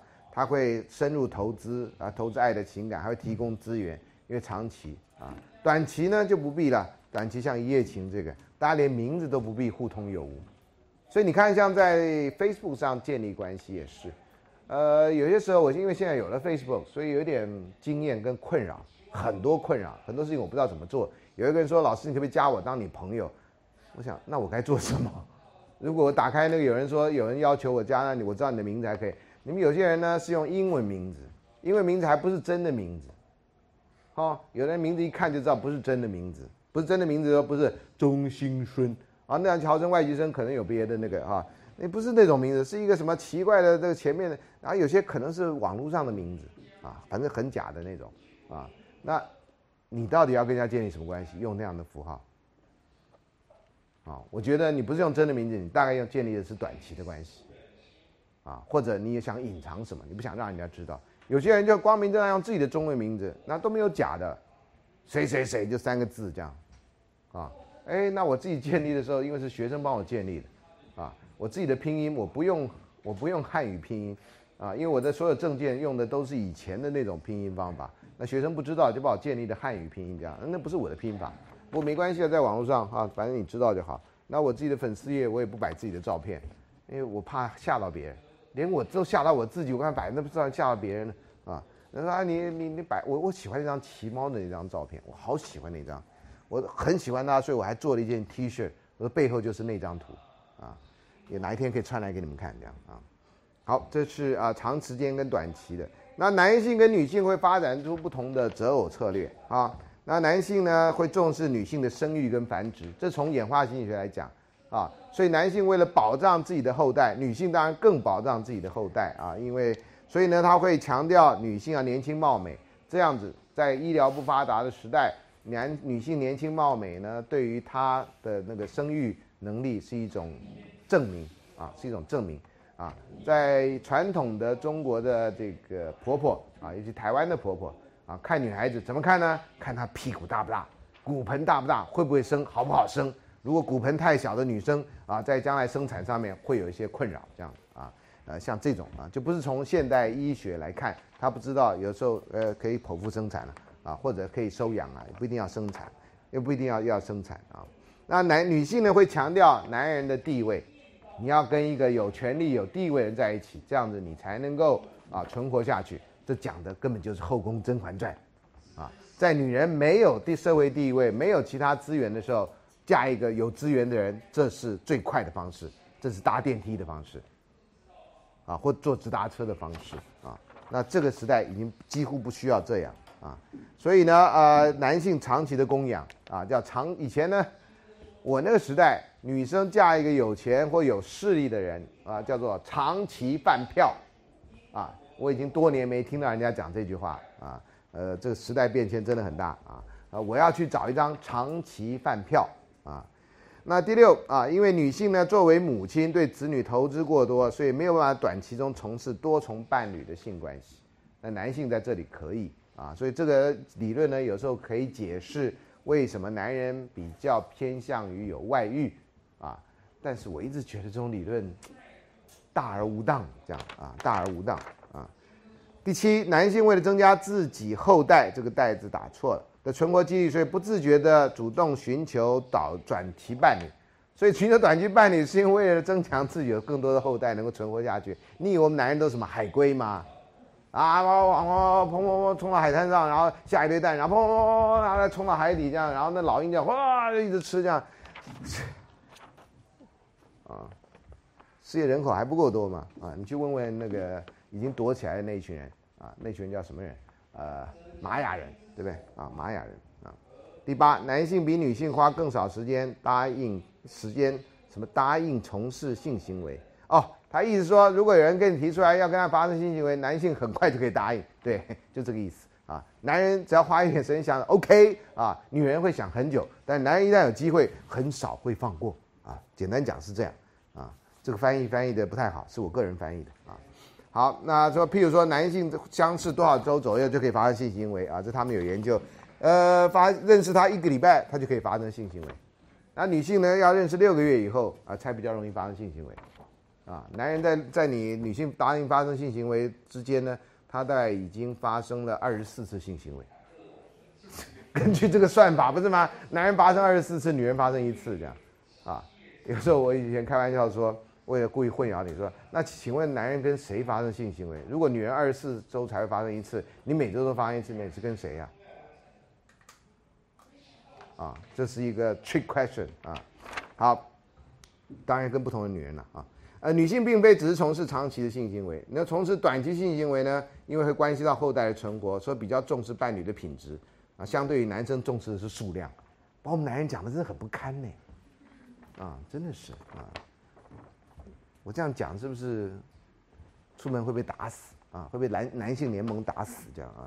好，另外呢，他又讲到六个另外一些，觉得那人际过程有这六项啊，就特别是谈恋爱应该这样讲，察觉相似性啊，哎呦，你跟我一样啊，哎，我也是这样想的啊，你就忽然间脸上就泛起了笑意，比方说，哎呦，我终于找到一个跟我想法差不多的人啊。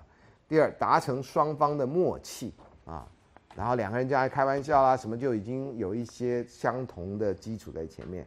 第三，激发相互的自我揭露。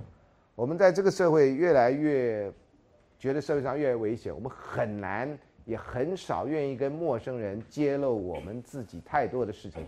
各位在做访问同学的作业，你马上就知道，你自己不愿意人家问你太深入的问题，你也不希望问人家太深的问题，尴尬呀。我们高都大学同学见面，没有人问婚姻状况啊，大家都趁着那个人不在的时候才讲说他最近怎样，啊，他真的在的时候大家都不问了，啊，问的尴尬吗？对不对？你问说，哎，你现在结第三次还是第四次婚啊？这一般还是认为不礼貌嘛，啊，你不骂教育部长，有很多事情都属于不礼貌范围啊，不是只有骂教育部长这件事情是不礼貌而已啊，呃，所以这是尴尬。所以你看，你们问三个问题，我每次都最好奇的是，你们都问什么问题啊？什么问题是最接近隐私权或人家不想回答的？结果过去几届的这个作业都是没什么太严重的问题啊。你什么学校毕业的？你的兴趣是什么啊？你放假都在干嘛？因为我没规定你问什么嘛，对，因为我不想规定你啊。我一想规定，我一规定你，你你就不用脑筋想了。那我想，哦，这就是你们想出来的。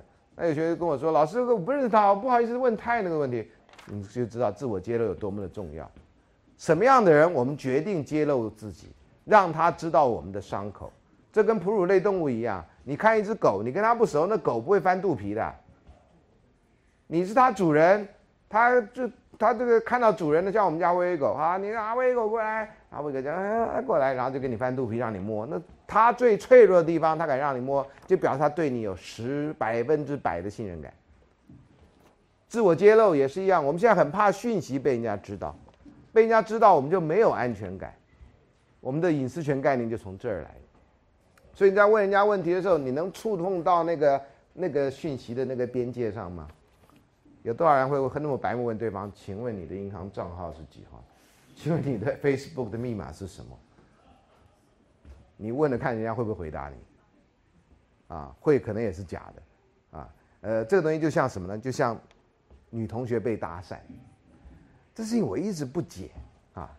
呃，以前有一个女同学来找我说：“老师，我啊很困扰。”我说：“怎么样？”她说：“我每天到学校来都会被搭讪。”我说：“每天。”哦，对，包括今天，我就看他跟一个男的来，我说那不是你男朋友陪着你来吗？他老师那不是我男朋友，那就搭讪我的人。我说搭讪你能搭讪到我研究室来？对呀，他说问我去哪里啊？我说去找老师啊。他说那我可以陪你去。他说好啊，好，好，那他也没进来，就在门口这样。我说哎，你过来一下。他这样，我说哎，你你你搭讪他啊？是啊。那为什么搭讪到我这边来？老师还跟他要，还没要到电话号码。我说：“那你会给他电话号码？”啊，会啊。我那你就现在给他，他不就可以走了吗？不然有人在我门口一直走来走去，蛮怪的。啊，这故事有经过改编啊，改编的部分就是没有电话号码这件事情啊，这是有经过改编。我先跟你讲，免得那时候到时候写信来骂我说：“老师当初没有发生这种事情。”呃，我举的例子都不是真的实的例子，懂吗？啊，也都不是发生在我身上啊。然后，他说每天被搭讪，然后搭讪都是跟他问电话号码。我说那你给他，那我当然给他，我不能说谎啊。好，后来我这问题我就很困扰，我就碰到另外一个女同学，这是在另外一个场合。我说，哎，你有没有被搭讪过？他有啊。我说那搭讪都跟你讲什么？问电话号码呀。我说，哎呦，现在都搞这套。我说那你怎么办？他我就给他我男朋友的电话号码呀。我说为什么你需要这样呢？他他无聊啊。我说你不能骂他无聊你就走吗？他说干嘛呢？啊，他要电话号码我就给他电话号码，因为那个真的可以找到我啊。那千金我男朋友，你试试看吧。那后果是什么样我就不知道。所以这种被搭讪竟然是这种，这也是自我揭露的问题。电话号码是不是很重要的资讯？其实我们大部分人认为应该算是了。我们老师当然没有问，我们老师办公室电话号码那基本上是公开资讯，那就没有什么。但老师电话号码是是是算私人资讯的，啊，你不能随便给人家他的手机号码，你要征求当事人同意。真的一个比较有基本的礼貌，就譬如说有人要问你，你知道我的手机号码？举例来讲，他说：“哎，你认识孙老师？我想跟他联络，你有没有他手机号码？”你不能就直接告诉他你有我手机号码，你应该说：“我今天打电话问孙老师，你找他有什么事？”然后问我说：“哎，孙老师，我一个朋友有什么样的事情，我可不可以给他你的手机号码？如果我首肯了，我说可以，没问题。那你给他号码打过来。那你打过来的时候，你就应该说，孙老师，你的号码是我从谁谁谁那边拿到的啊？那打电话给你，要请教你什么？那这是基本礼貌。如果哪一天你就说对不起啊，孙老师，我我就从有人那里得到你的电话号码，我就觉得很不高兴啊，对不对？为什么他就随随便把我的电话号码给人家呢？”我给你是因为我相信你，我不是相信别人。那你把我的电话号码拿去，那你说我也相信他呀？啊，所以你知道这里面就有一个落差，是自我揭露在这个时代是非常重要。所以呢，有时候同学会跟我讲那么私密的事情，我一直觉得受宠若惊是这样，因为你不会跟别人讲的嘛，你怎么会跟我讲呢？某种程度你相信我，那这个有时候压力很大，啊，有时候压力很大。就像那个你的从小都学过嘛，啊，有一个理发师发现国防有个猪耳朵，对不对？然后他不能把这秘密讲出去，他就憋得很难过，怎么办呢？他就在森林里挖那个树林里面挖一个洞，就跟那个洞里面在大喊说：“国王有个猪耳朵。”然后就把这秘密埋起来。啊，当然你假如很认真研究，这是不可能，怎么可能声音会埋起来，懂吗？但是这是跟小朋友讲的故事，所以不必要那么计较啊。结果呢，每次风一吹，对不对？竹林里面都会传出来：“国王有个猪耳朵。”懂吗？啊，这是我从小就学到的啊，所以这个很难啊，很难。非常困难，尤其还有电视，你怎么知道有些地方我随便说说的，然后到时候人家信以为真？有些人看看这个看得非常仔细，上课你一晃神就过去，你也不知道发生什么事情。这东西可以不断重播，所以自我揭露哈，激发你会对什么样的人自我揭露，表示你对那个人信赖感已经很强了。很多人交往到一阵子都还不知道对方的最深的秘密，啊，因为你觉得那个秘密一讲出来，他就不会跟你在一起了。有些秘密是这种。那有些人又强调，我们两个交往中间不要有任何秘密。这个坦白说有一点难啊，有一点难，因为有些秘密不太对你而言很重要，对他而言不重要。哈，那有些秘密反过来，在你来看很不重要的事情，对他来讲很重要。所以怎么样的在相互的尊重，在那秘密的部分，而不要要求对方真的十百分之百的揭露，这一点真的是有时候有些事情是卡在这里的啊。第二，接下来。达成角色扮演的精确啊！你在这个呃不这个角色行为上面，你要怎么样做好你的角色？譬如说，我要如何做好我是一个男朋友？啊，那个我的粉丝页上有这个我是马克的这个漫画，呃，经过他授权同意放上去。呃，前几天放的一张是女朋友问男朋友说：“你爱我吗？”他说：“爱。”第二张：“你爱我吗？”爱。第三张：“你爱我吗？”爱。第四张：“你爱我吗？”他说：“爱。”啊，所以就烦啦。啊烦啦啊！所以这个你要怎么样穿成一个尽责的男朋友？他的前一张更有趣。他说：“你现在做什么？”我现在做好多工作，又是司机，又是快递，又是什么，又什么什么。他到底在做什么？他说：“男朋友。”啊，做男朋友就得做那么多工作啊！这当然是一个比较戏谑性的呈现的这种生活的样态。那你要怎么样做到角色扮演的精确啊？你可能吵架的时候你就知道你其实没做到。怎么说呢？可能有人说：“哎。”啊，那我们这个圣诞夜要去哪里？啊，那个不管是男的或女的问，然后对方对方可能回答：圣诞夜我要回家呀，我要跟家人过。圣诞夜怎么跟家人过？圣诞夜不是家人团聚的日子吗？在西方来讲，圣诞夜就家人团聚日子。可是圣诞夜我已经安排好跟你过了，啊，可是圣诞夜是团聚的日子啊，怎么办？要怎么演下去？啊？所以这是角色扮，你觉得圣诞夜你要扮演好，呃，乖小孩的角色，还是要扮演好乖男朋女朋友的角色呢？好，这个要是大家没有共识的话，这可能圣诞夜就是脆的那一页啊。第五，达成角色适当啊，就是经过协调结果，你觉得男女朋友啊该做到什么样的地步啊？好。啊，最后就达到二元结晶化。结晶化这个概念是斯汤达尔讲出来，就是说矿物都在一个状况下变成结晶的状态。那二元结晶化就会你会变成一个新的东西。简单讲是这样，好像矿物的结晶这样子啊。那这是呃过程。那也有另外的人提出三种类型啊，这三种类型你只要知道第一种，你就知道第二种跟第三种。一个叫加速型。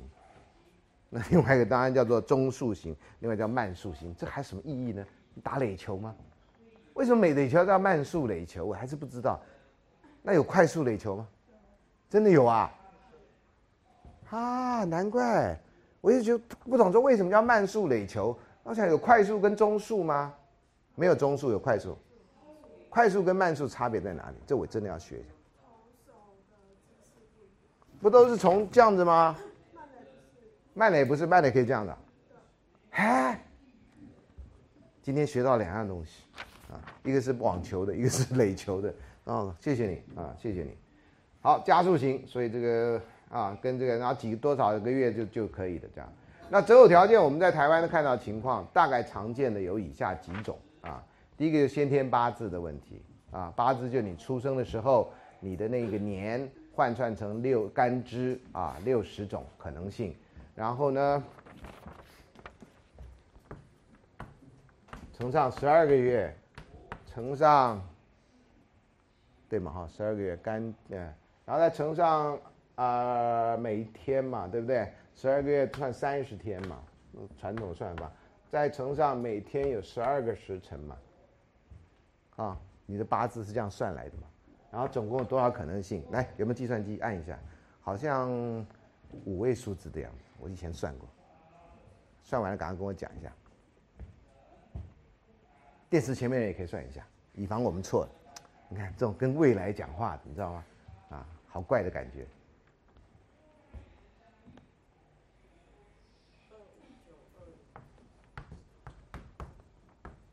好，对哈，你们其他的少一个零。好，这是这种可能性。所以世界人口超过这个两个人的命就是一样，哦，呃五位六位数不是五位数，对不起。好，所以呢先天八字啊，那八字怎么去配？那真的是看人怎么讲。八字是一个很旧很旧的观念，原来只是记载时间的，就像玛雅历法记载时间一样，被人家拿来一个讲世界末日。中国人没有末日的观念，因为中国人不断循环的，六十一甲子以后又循环又循环又循环，没有没有终止的，啊。什么第六次地球大浩劫？这是我最近学到的话，这样哈。好，那这星座也是啦，星座只有十二种星座，然后你再加上什么风风象、土象什么象，再乘以四，然后再加上什么，顶多那那解释程度比这还差。这可以解释二十五万种到二十六万种。简单来讲，你星座能解释几种？十二种星座，如果加上什么蛇夫座十三种好了，然后再乘以四。然后再乘什么？你的上升星座，好再乘嘛？乘了半天多少呢？不会有多少的。那你还相信这东西是有关系？那血型就更夸张了，哈，你 A B 呃 A 嘛哈，B 嘛 A B 嘛 O 嘛就是四种，然后什么加上 R H 什么的，干嘛你捐血啊你？那那这都很少样的，然后你就相信这种东西配什么的是有道理的？我觉得你是捐血中心，你去配血型是有道理的。你不是捐血中心，你管他呢？血库缺这种水血，所以你最好是多多跟这种人结婚，会创造出这种多的那个血来，那都 OK 的。我觉得这样，如果不是的话，这个没什么道理。可是呢，八字这件事情到现在为止都还很重要。然后你知道吗？最有趣的是，既然八字可以算，你知道八字还可以干嘛吗？改，你只要给钱，没有解决不了的。算命先生没有解决不了的难题。你什么时候去找算命先生？他跟你说：“哎。”你们两个注定，算命先生怎么办？没办法了，分手吧。算命先生不想赚钱了，他还分手吧？他已经告诉你有解啊。那那那那，你谁呢？你指点迷津，有解有解，指点迷津。那你先钱来了，他当然迷津就指点。你只要指点迷津，他他他是做慈善事业的吗？对不对？啊，他你看一下这价目表，要问第二个再加五百。那再问第三个，再加五百，五百块就能解决你的问题？你的问题也太小了吧？好，各位宁愿去相信算命的，不愿意相信自己。我真的只是觉得这，哎，好，所以八字啊，然后要摆，理论上呢，那那如果要结婚的话，合八字，八字不合，反正他可以想办法破解啊，想办法破解以后你就多给钱。然后呢，很多人都找三个以上的算命师，为什么？希望用用三角测量法能够测量它的准确度。你干嘛？你测基地台啊？你测火那个人在哪里？用三角夹叉法这样。啊，有人就这样子啊。然后有最实际的说法是说，你找三个人，万一这两个人讲的是一样，你还可以相信取多数决。那你相信算命还取相信多数决？你看我们的人聪明在这儿。他说你找一个人，万一算不好，这不很尴尬吗？你找三个人，中一个算好的啊。我听过啊，我说哈。所以算命的功能，这是为了强化支持这两人的婚姻。他对呀，不然干嘛破坏嘛？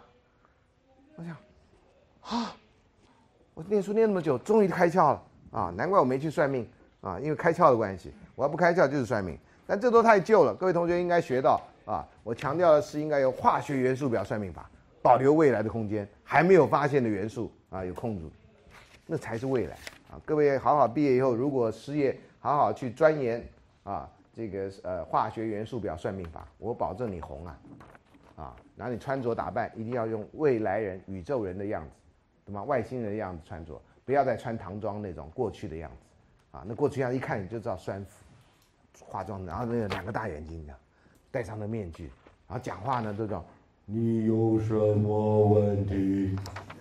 懂吗？有那种未来的思考，懂吗？啊，那配一下这个装备，那配一下，人家马上就就臣服了，这样哈。说，哎呀，大这个未来大帝啊，请请教你啊，我就是不是跟这个人结婚？你等一下，我打开。不知道为什么外星人讲话都是一声的啊？我们中文是有四声，外星人但没学到的。我打开未来记事本，帮你看一下，请先投一万块啊，请先刷一万块。然后才回答，对不对？哎，我我我真的那么正直，真的是世界的福气。我还是稍微脑筋动歪一点，这个世界会有点乱。个性上互补，跟那个我们刚刚讲过。外貌上，女生通常都会强调男生的身高，啊，呃，那希望男生高一点，为什么？好看。这是我到现在为止啊。呃，那听说很多像那种呃好莱坞电影明星啊啊，原来长得很多老老老明星长得都没有女生来的高，所以拍照的时候都要垫个鞋鞋箱子拍照啊。拍电影的时候运用技巧让它看起来比较高，那这是塑造出来的所谓的这个呃男男女适配的形象啊。五官啊，是要五官端正。中国人讲话最含混就是五官端正。什么叫五官端正啊？就是眼睛比鼻子高嘛。啊，那不就端正了吗？你眼睛在鼻子下面，那什么话呢？你哪一国人呢？所以五官端正是一个，其实是一个借口，就他不喜欢你了，就可以说你五官不端正，你这人看起来邪气，邪气啊！所以中国人发明算命法，那真的很怪啊！看他的三角眼呐，他眉毛怎么样啦？反正只要脸上都都可以叫做生命的这个是呃密码，叫做啊，这个包括这个人的命运，包括这个人的那官运、禄运。啊，包括什么福禄寿喜啊，都可以从他身上看出来，这都是说谎啊。生理上呢，男生希望女生是处女，尤其男生为了血统的纯正的关系，希望是处女啊。那这个呢，呃，保障他的血缘的正当性。但是这个问题已经很多人讲了，我就不用讲了。这种荒谬的思考啊，很少将要求男生是处男，因为反正也查不出来啊。那接下来感情上面呢，都希望从恋爱到结婚。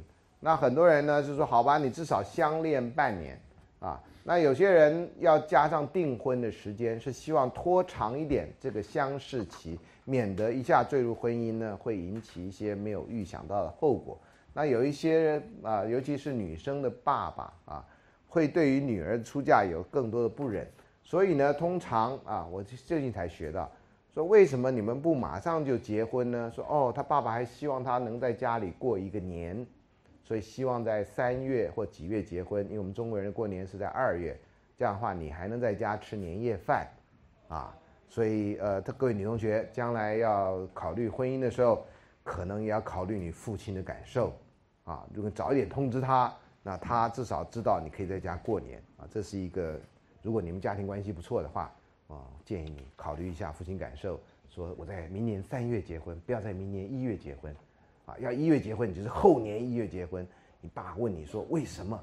孙老师教过我要感要注意到爸爸的感受。我保证你的聘金比现在拿的还多，你遗产一定继承比现在还多。哎呀，真是真是贴心的女儿啊！啊，就马上把遗产啊，等一下我明天就改遗嘱啊，你就比你弟弟拿的多啊。别忘了，这是因为我替你争取到的福利。啊，经济上都是很传、很很含混的说有经济基础，那有经济基础这个事情其实是很在这个时代是很很有变化性啊。你有经济基础，有人会强调有正当职业，那很多人是有正当职业，但是他可能结了婚以后就没正当职业了，经济状况的转变，对不对？你说，哎呀，他是竹科工程师啊，收入稳定啊，呃，那万一他的工厂那个订单拿不好，他就休无薪假，这无薪假一休，有时候就是几个月，有时候是一两年的。啊，那会消磨人的志气的，啊，那你要去找工作呢？那不随时厂商厂这个工厂会叫我回去上班，那你就不去找工作，不去找工作，你就在那混的日子啊。人年轻人没事做也是一个很大的压力的啊。另外还有一些了哈，从传统所谓的籍贯，现在大概比较少了啦哈。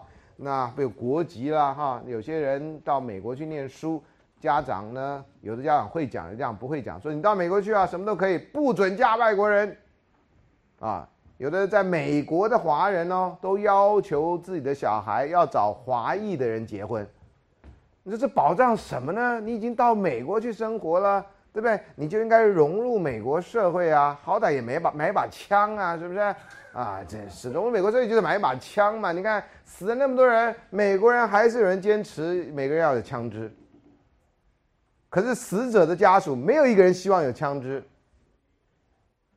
啊，我最近看的 CNN 讲，可是呢，那什么美国来福枪协会什么都觉得觉得有拥枪自重，那是美国人民宪法赋予的权利，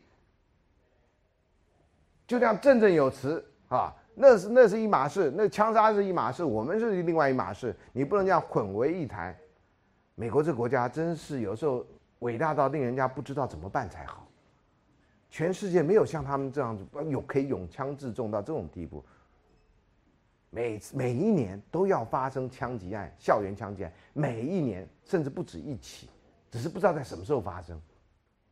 然后也不知道会发生在幼稚园这种地方。你想那小孩何辜啊？那家伙可以杀成那样，已经到了一个全世界没有办法理解的地步。啊，美国人还不会检讨这个问题，有那就不会检讨，就说有人讲。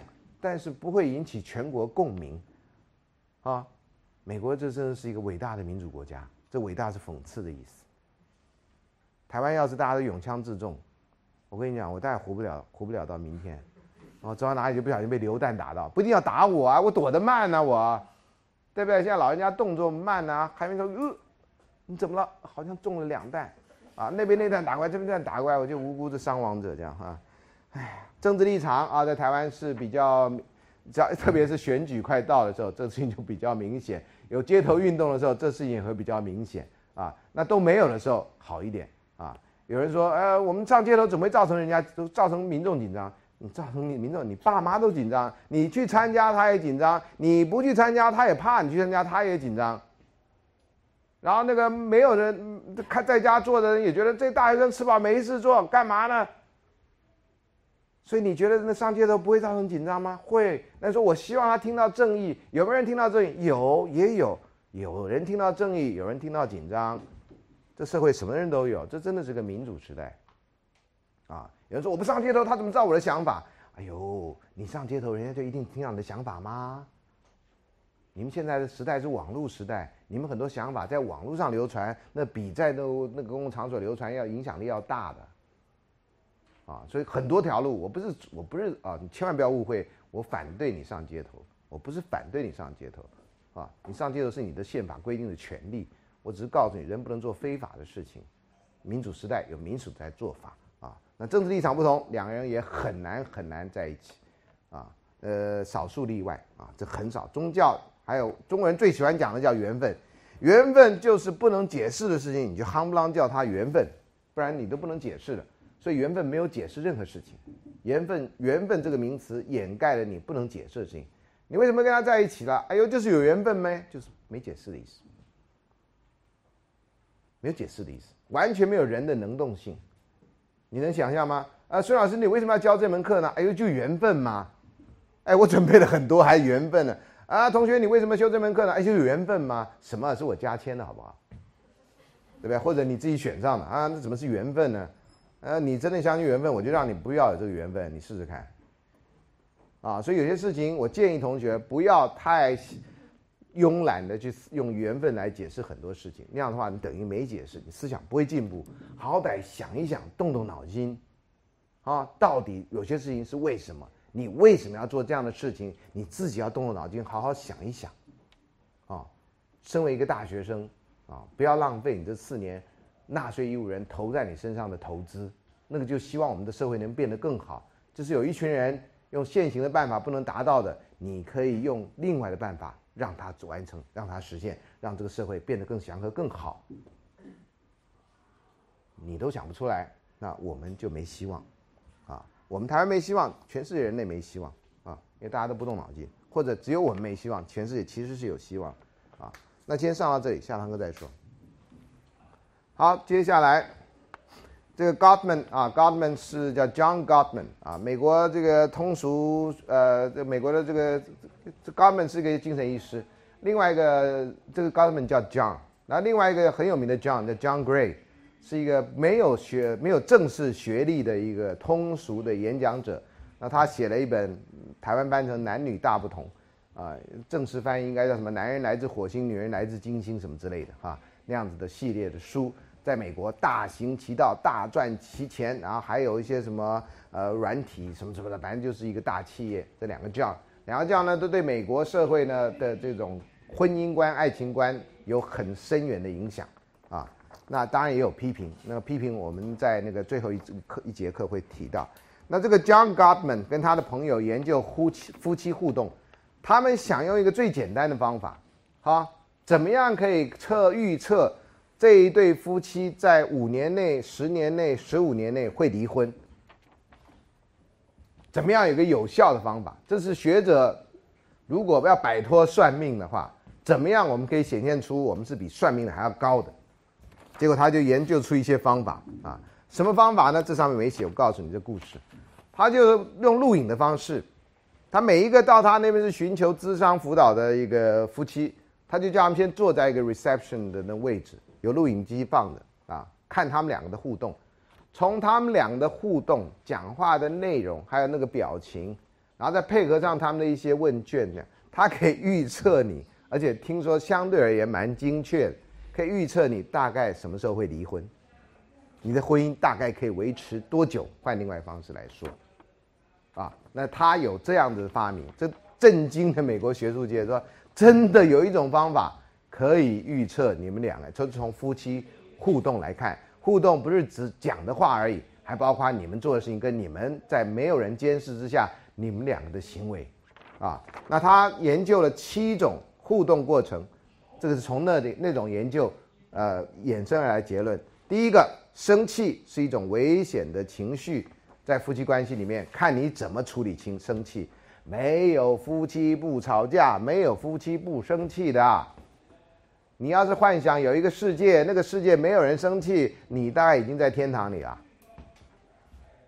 人类社会没有这种事啊，老师也会生气，同学也会生气，谁都会生气，夫妻就更不用讲了。那么一天到晚那么多事情啊，要要互动，不生气很难的，很难的。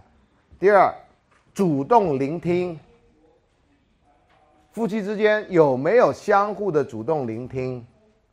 啊，大部分时间在男性为主的社会，都是男人讲，女人听，有权利的人讲，没权利的人听，更广泛来讲，所以为什么长官要训斥下面人要听话，或者下面人不听话，你就装作傻傻的那样让他讲嘛，反正他的时间，所以主动聆听啊，特别是我这边特别，特别是对男性是一个非常重要的训练。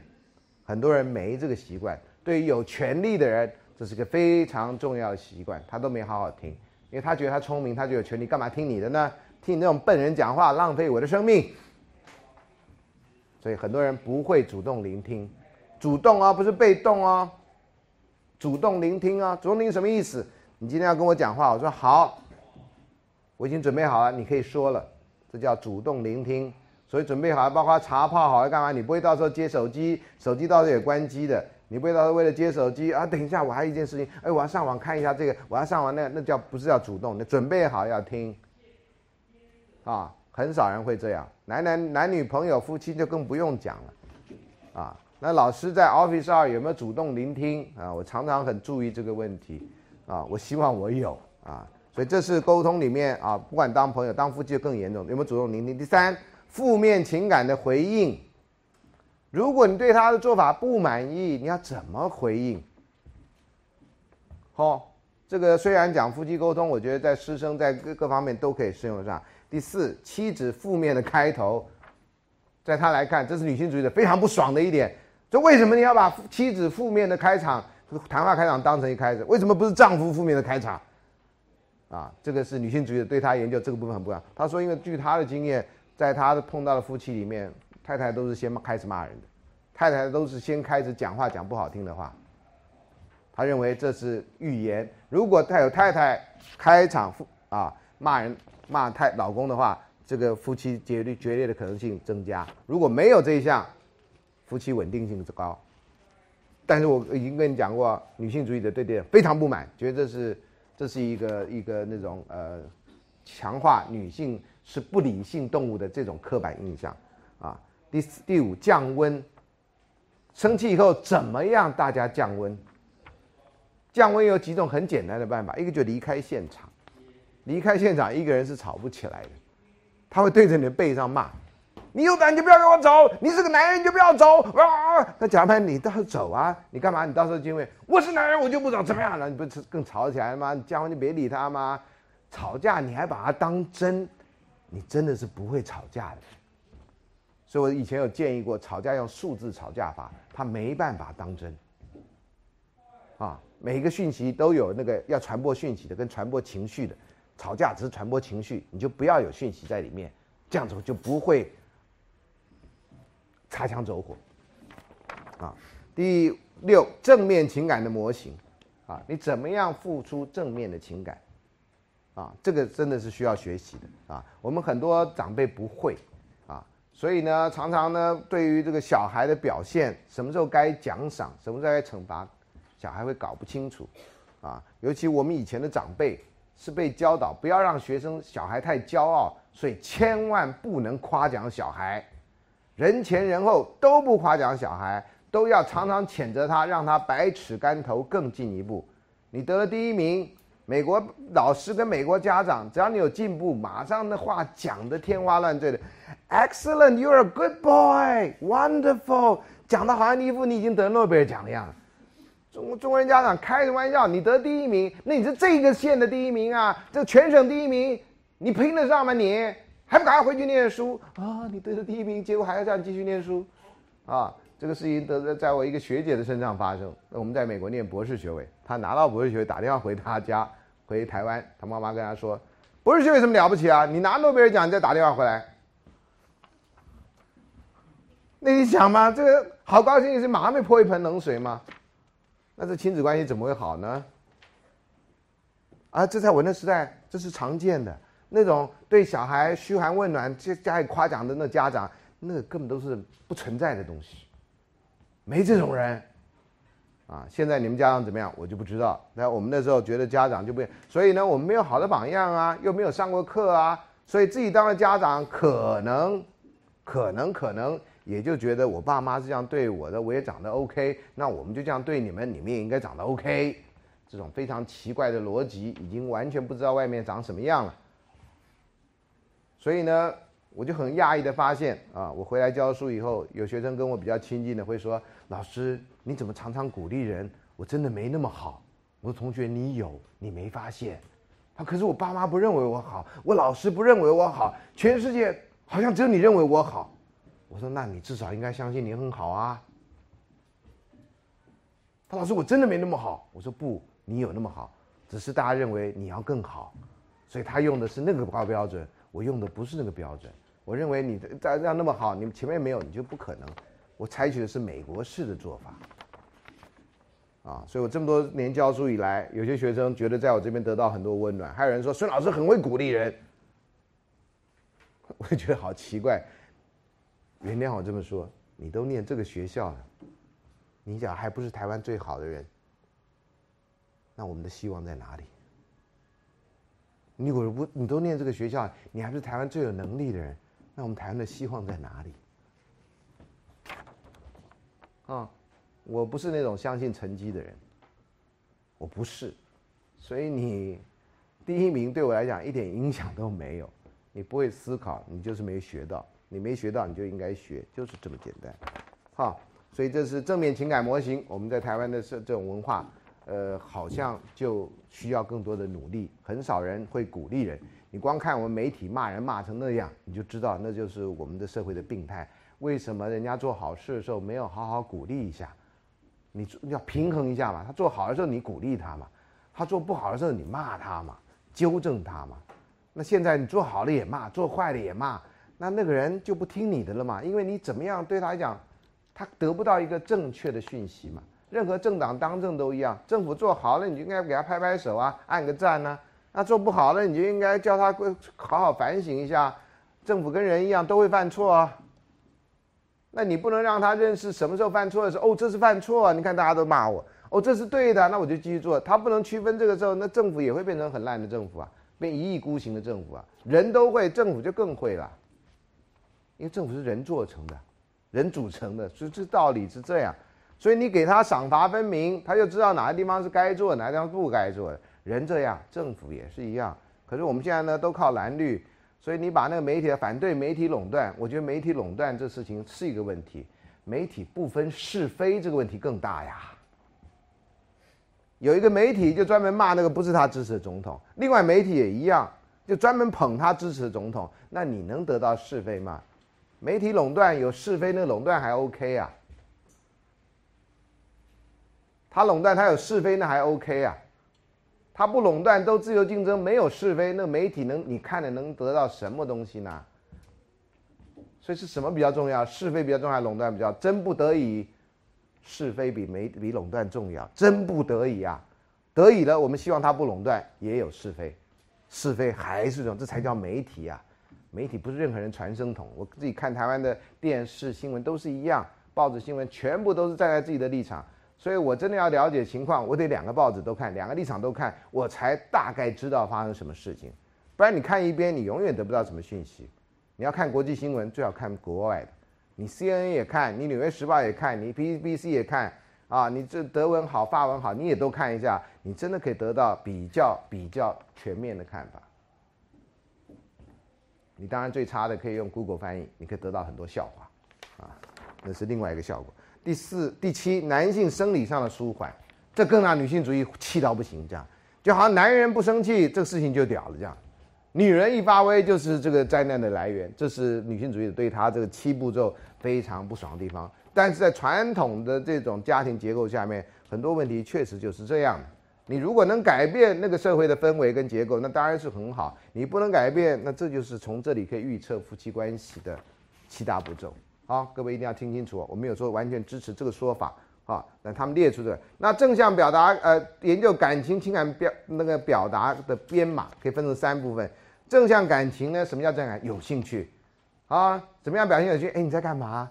啊，我学爱情社会学。爱情社会是干什么的？啊，这是你脸上带表情就表示有兴趣啊，带那快乐表情。你要不那这这句话也可以用呢？爱情社会是干什么的？你不听起来就是说你修那烂课干什么？那就不一样了嘛。这就不是表达兴趣。同样的话，你的表情跟你的那动机可以在你脸上展现。好，你用比较温和的口气，用比较和蔼的那个态度，人家会觉得这是一个正向感，有兴趣、有效。啊，他做了什么事情，你怎么样可以 validate 他，让他知道他做的事情是你赞成的。喜欢，啊，老师我喜欢你的课，按个赞啊，或者教学评鉴说老师我好喜欢上你的课，这对我们老师都是很鼓励。那一样，同学。我好喜欢你写的作业，你的作业真的好棒，你是不是也很高兴？我们都是人嘛，你会高兴，我会不高兴吗？你高兴，我就跟着更高兴啦。那我骂你，我有什么意义呢？骂你，你难过，我也难过啊。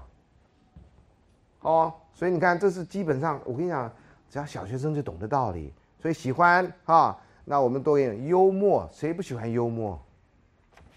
啊，我的特长之一就是幽默，哦。以前我太太说，呃，跟我在一起，她觉得最欣赏我的地方之一之一哦，不是只有一个，不要误会啊，之一啊，或许其实只有一个，我故意把它加成之一，就是幽默这样。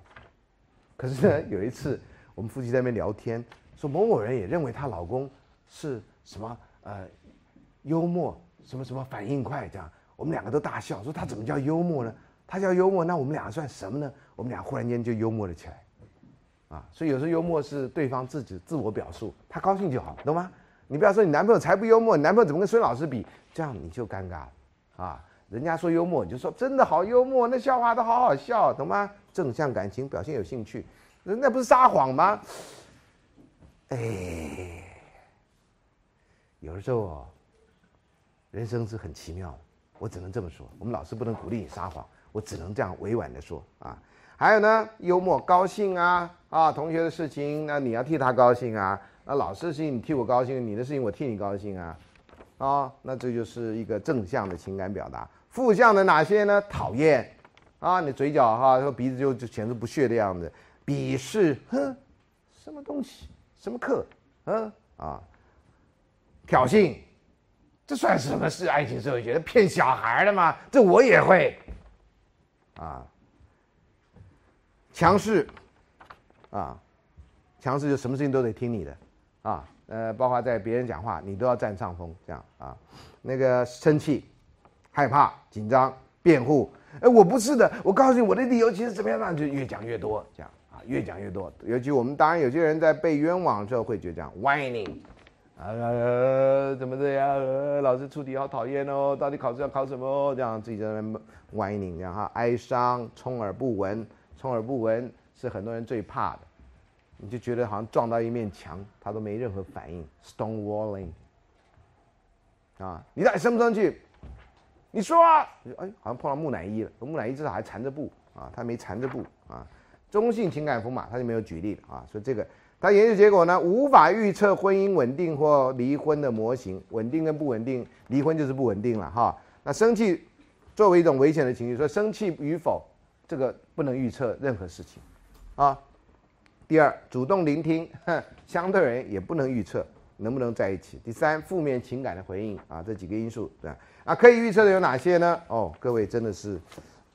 可以好好的参考啦，这个有人花了一辈子学不到的。第一，丈夫拒绝妻子的影响，不听，好，那这个会预测，基本上不好的啊，比较容易倾向离婚。第二，妻子负面的开头，什么事情不要劈头就骂人家，当女朋友也是这样，不要变成很挑剔，让人讨厌。他真的有缺点，你好好跟他讲啊，特别是他高兴的时候讲，他比较容易听。你一开头就讲这个，他觉得好像出门就碰到下雨，你知道吗？就晦气倒霉，那我干嘛跟你这种人在一起？谁都不想这样，你就千万不要讲，啊，学一下，学一下。第三，受到丈夫降缺乏降温所引起低妻子低度负面的感情，他万一怎么样，你也跟着他生气，为什么我一定要先让让步啊？为什么他他他不先低头？他不低头，我也不低头，呃，这样有好处吗？这样子为了这种无谓的自尊，让两个人关系继续往前冷冻下去。人生何时有？人生何其有限！你如果今天早上跟你的喜欢的人吵架，今天晚上你就被枪杀了，你会觉得今天早上吵架有道理吗？一定很痛苦吗？最后他最后在的时候，我竟然是跟他吵架的。为什么不能每一场离开都好像我们永远不会再见面一样的珍惜？然后跟你讲好话，真的我们不能再见面。你最后那一刹那，我会记得我的一切的好。为什么不能这样？难道我们在亲人过世的时候，你一定要说爸妈那贷款还没交呢，你不能走啊？爸妈一定吐一口血，这样 那但现在已经是你的事，不是我的事，除非你抛弃继承，然后就砰就要吐一口血，这样啊，吐在脸上。爸爸你怎么可以这样？你不能走，人家还以为你孝子啊，啊，你还没告诉我银行密码呢。啊对不对？你当然希望握着亲人手啊，你放心走啊，哈，我们是爱你的，感谢你啊，给我们这一辈子啊，哈，下一辈子怎么样怎么样？那这这这听着也很高兴嘛，对不对？至少含笑走嘛，就是说再痛苦的身体，最后觉得哦，这一生值得了，因为因为自己身边的人，自己的亲人真的是爱自己的，这多难得，好，好，呃，第三，呃，第四，受到妻子缺乏降温引起丈夫这一样，这两个人是要相互的，如果两个人都。自尊高于一切，不愿意相互忍让，不愿意退一步，啊，退一步不是让你说一辈子都退，说你退一步，在心情好的时候，两个人再来谈，这真的是比较有效率的。啊，啊你要在教学评鉴说我坏话，不如在你跟我聊天聊完的时候就跟我说，说老师你教的很好啊，可是我有几点意见，这样听起来舒服。你在教学评鉴上写着，听起来就难过，啊，虽然很多老师宣称不看，我也都不看，但是我是这样看了。啊，好像没看到，其实看了，看到就没破口大骂，什么玩意儿？我那么认真，你还不懂得啊？你还说了，我自己就忽然间就就就抓狂了起来。还好这不是夫妻关系，啊，反正你大部分学生这辈子我们都不会再见面，啊，你也不会请我去你的婚礼，对不对？我们大部分上完这堂课就不会见面，啊，顶多你在我们在同一个餐厅出现的时候，你会那边耳语说，那个老师好像教过我，哎，我好像修过他的认识星空，哎，这样啊。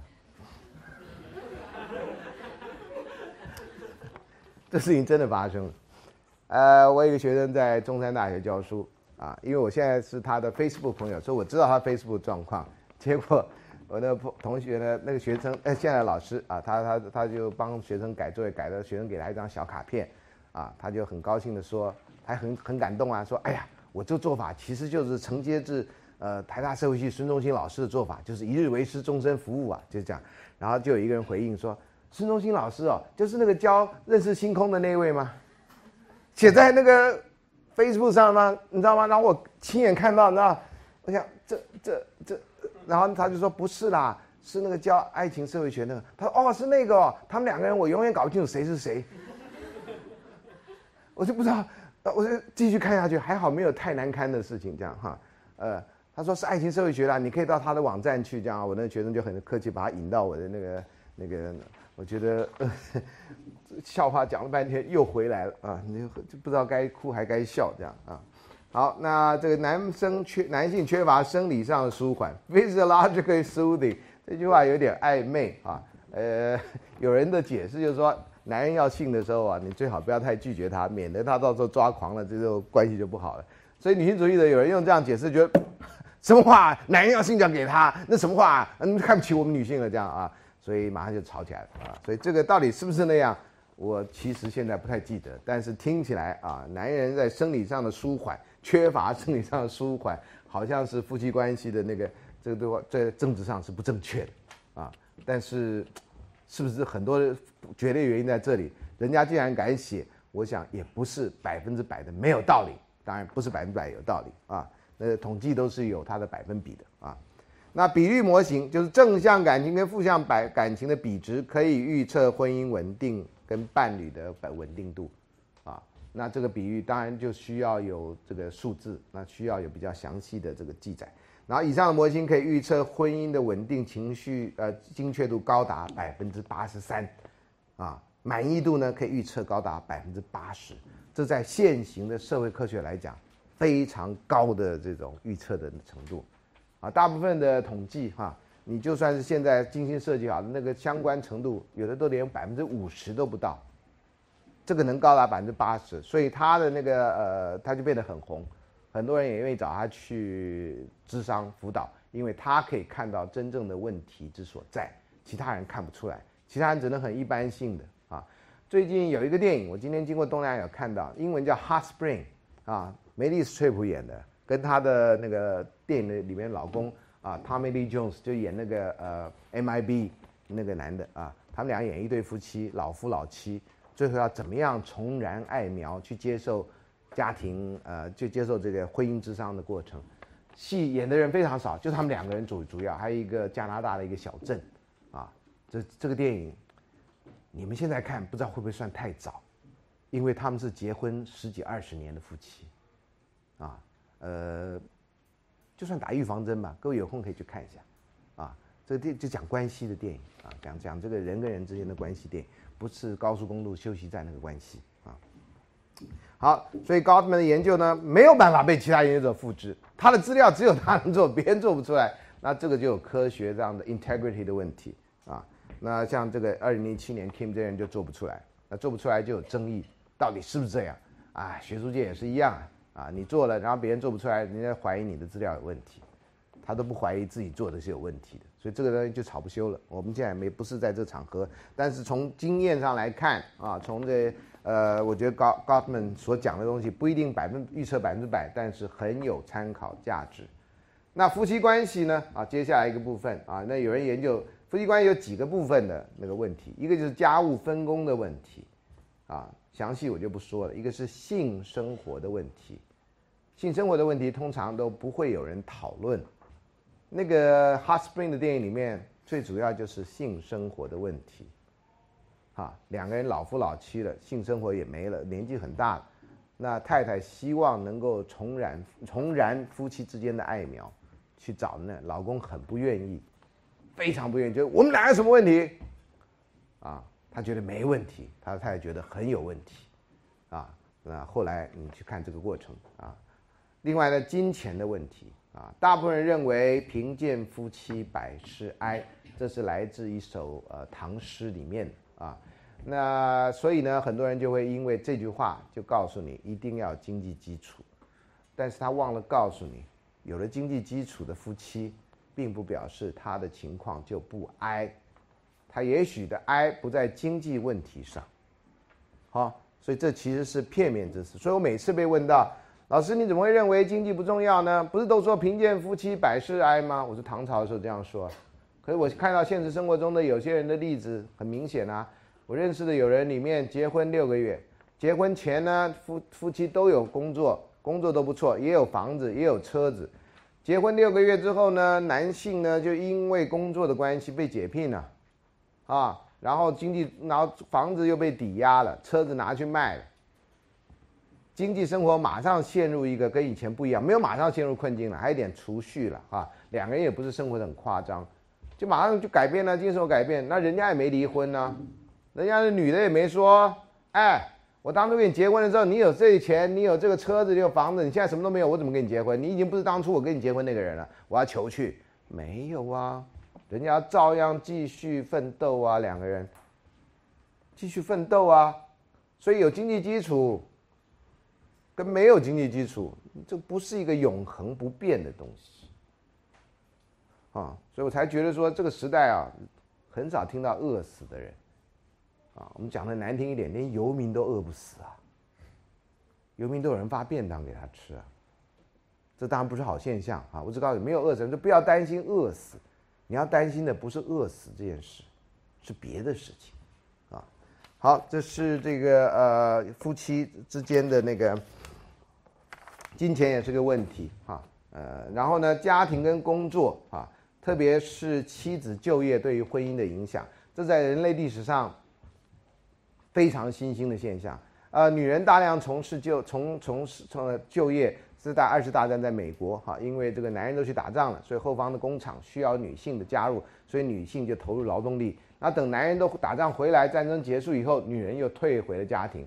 但她一旦知道工作可以增加自己的自信心，可以增加家里的收入以后，她就已经不是传统那种女人。那加上女性主义的这个呃影响，所以大概一九七零年代以后的女性，从美国开始到全世界各地，已经不会相信，或者不是大量的人相信自己的宿命是在厨房里，是在家里。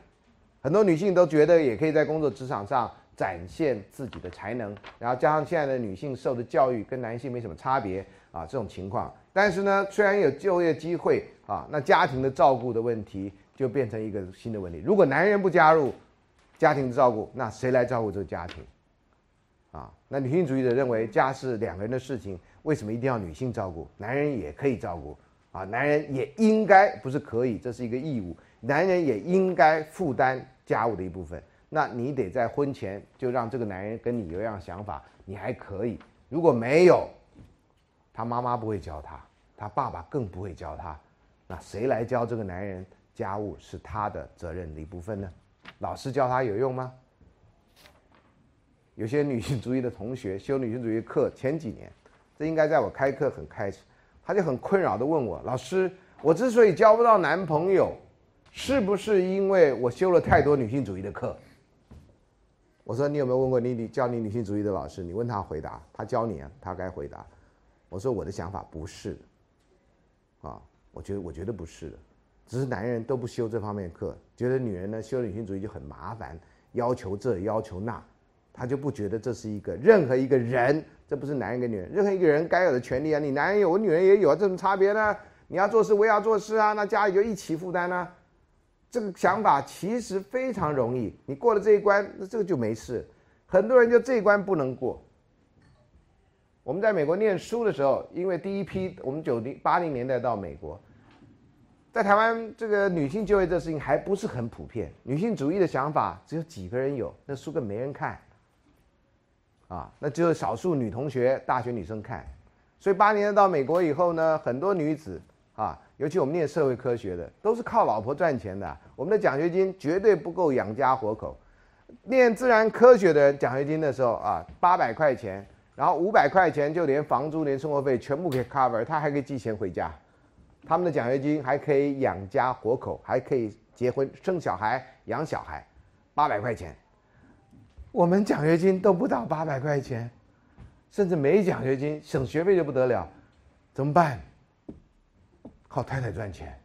我们那时候一群太太们都赚钱养我们这些念社会科学的，啊，那些妻子都伟大到不行。然后我们这些男的呢，就是下午在学校喝下午茶，谈论那种未来不可及的未来。然后那女人都在都在都在职场赚钱这样，啊。结果呢，有一天那些女人就开了一个女人会，组成读书会，啊，觉得不应该这样，男人也应该负担家庭家庭生活，他不能赚钱没关系，也应该整理什么。然后这个世界，我们的小圈圈从此就不一样，啊，从此不一样了，有人就离婚了，有人就离婚了，就女人越来越高乖。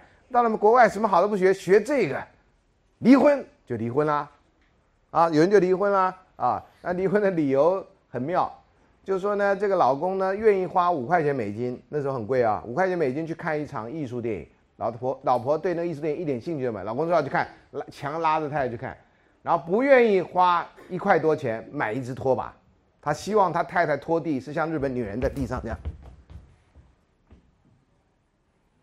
这女人一旦觉醒以后，觉得不可不可忍，孰是可忍也，孰不可忍也。刚开始拖地的时候这样拖，一点问题都没有。有一天被启蒙了，这世界就不一样，拖地都不一样。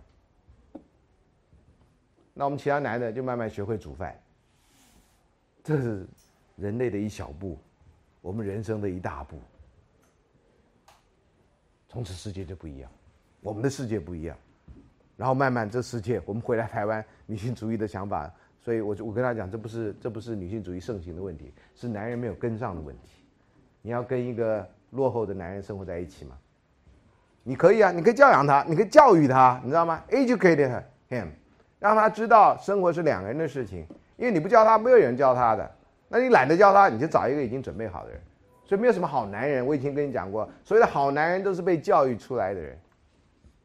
没有天生的好女人，没有天生好男男。女人是造成的，男人也是造成。没有人是天生的，天生他爸他都是妈宝，妈妈叫他做事干嘛？好，所以这个是从这里啊来讲来的啊。所以家务分工、家庭啊，经济就还角色专门化。现在因为小家庭你不做，对方做，那你就累死对方。那当然你有钱一点，两个人都可以不要做，请专业的家政妇。啊，专业的这个辅导的清洁的人员来帮你做，现在都有这样的人，那这样的人工作还不错。有些社会福利机构 NGO 训练这样的人，家事服务员，家事服务员呢，各位知道吗？薪水超过二十二 K，每天工作八小时，一个小一个月一个礼拜工作五天，四十个小时，你不用加班，这些人有三万二左右的薪水。比你大学毕业二十二 K 多多一万，而且你不必工作超过八小时。有这种事啊？你会去做吗？你跟你妈说：“妈，我要去做家政妇。”你妈讲：“那你是不是该买一套那个黑色的衣服啊，戴那个帽子，然后是不是该有那种表情啊，跟中岛菜菜子一样的表情？”当然不必了。你知道，同样的哈，你去受一点训练做看护的话。一个礼拜只要工作四十小时，你也有三万二的收入。你如果愿意做整天，很辛苦啊，五天的整天，你可以一个月有六万左右的收入。在台湾你就可以做，只是这事情很多人不愿意做，很多人没有告诉你。你有机会，亲人不小心生病，这不是机会，不信不信的话，你就知道开始雇看护要多少钱，你就知道。然后看护大概都五十岁左右的女子在做。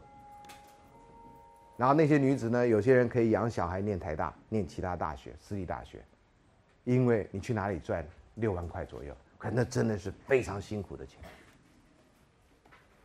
非常辛苦的钱，啊！所以台湾不是没有工作，有些工作大家不愿意做，啊，我们觉得大学生不适合做，啊，那大学生适合做什么呢？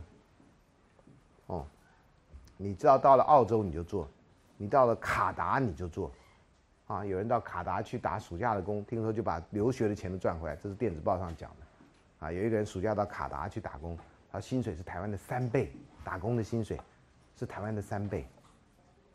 啊，所以好了，不要再讲别的。那这个就呃，今天就先讲到这里。啊，希望大家都能活过世界末日。活世界末日以后我们再见面，不是很尴尬吗？对 不对？那不是世界末日是假的吗？你假如已经知道它是假的，那还有什么好说的呢？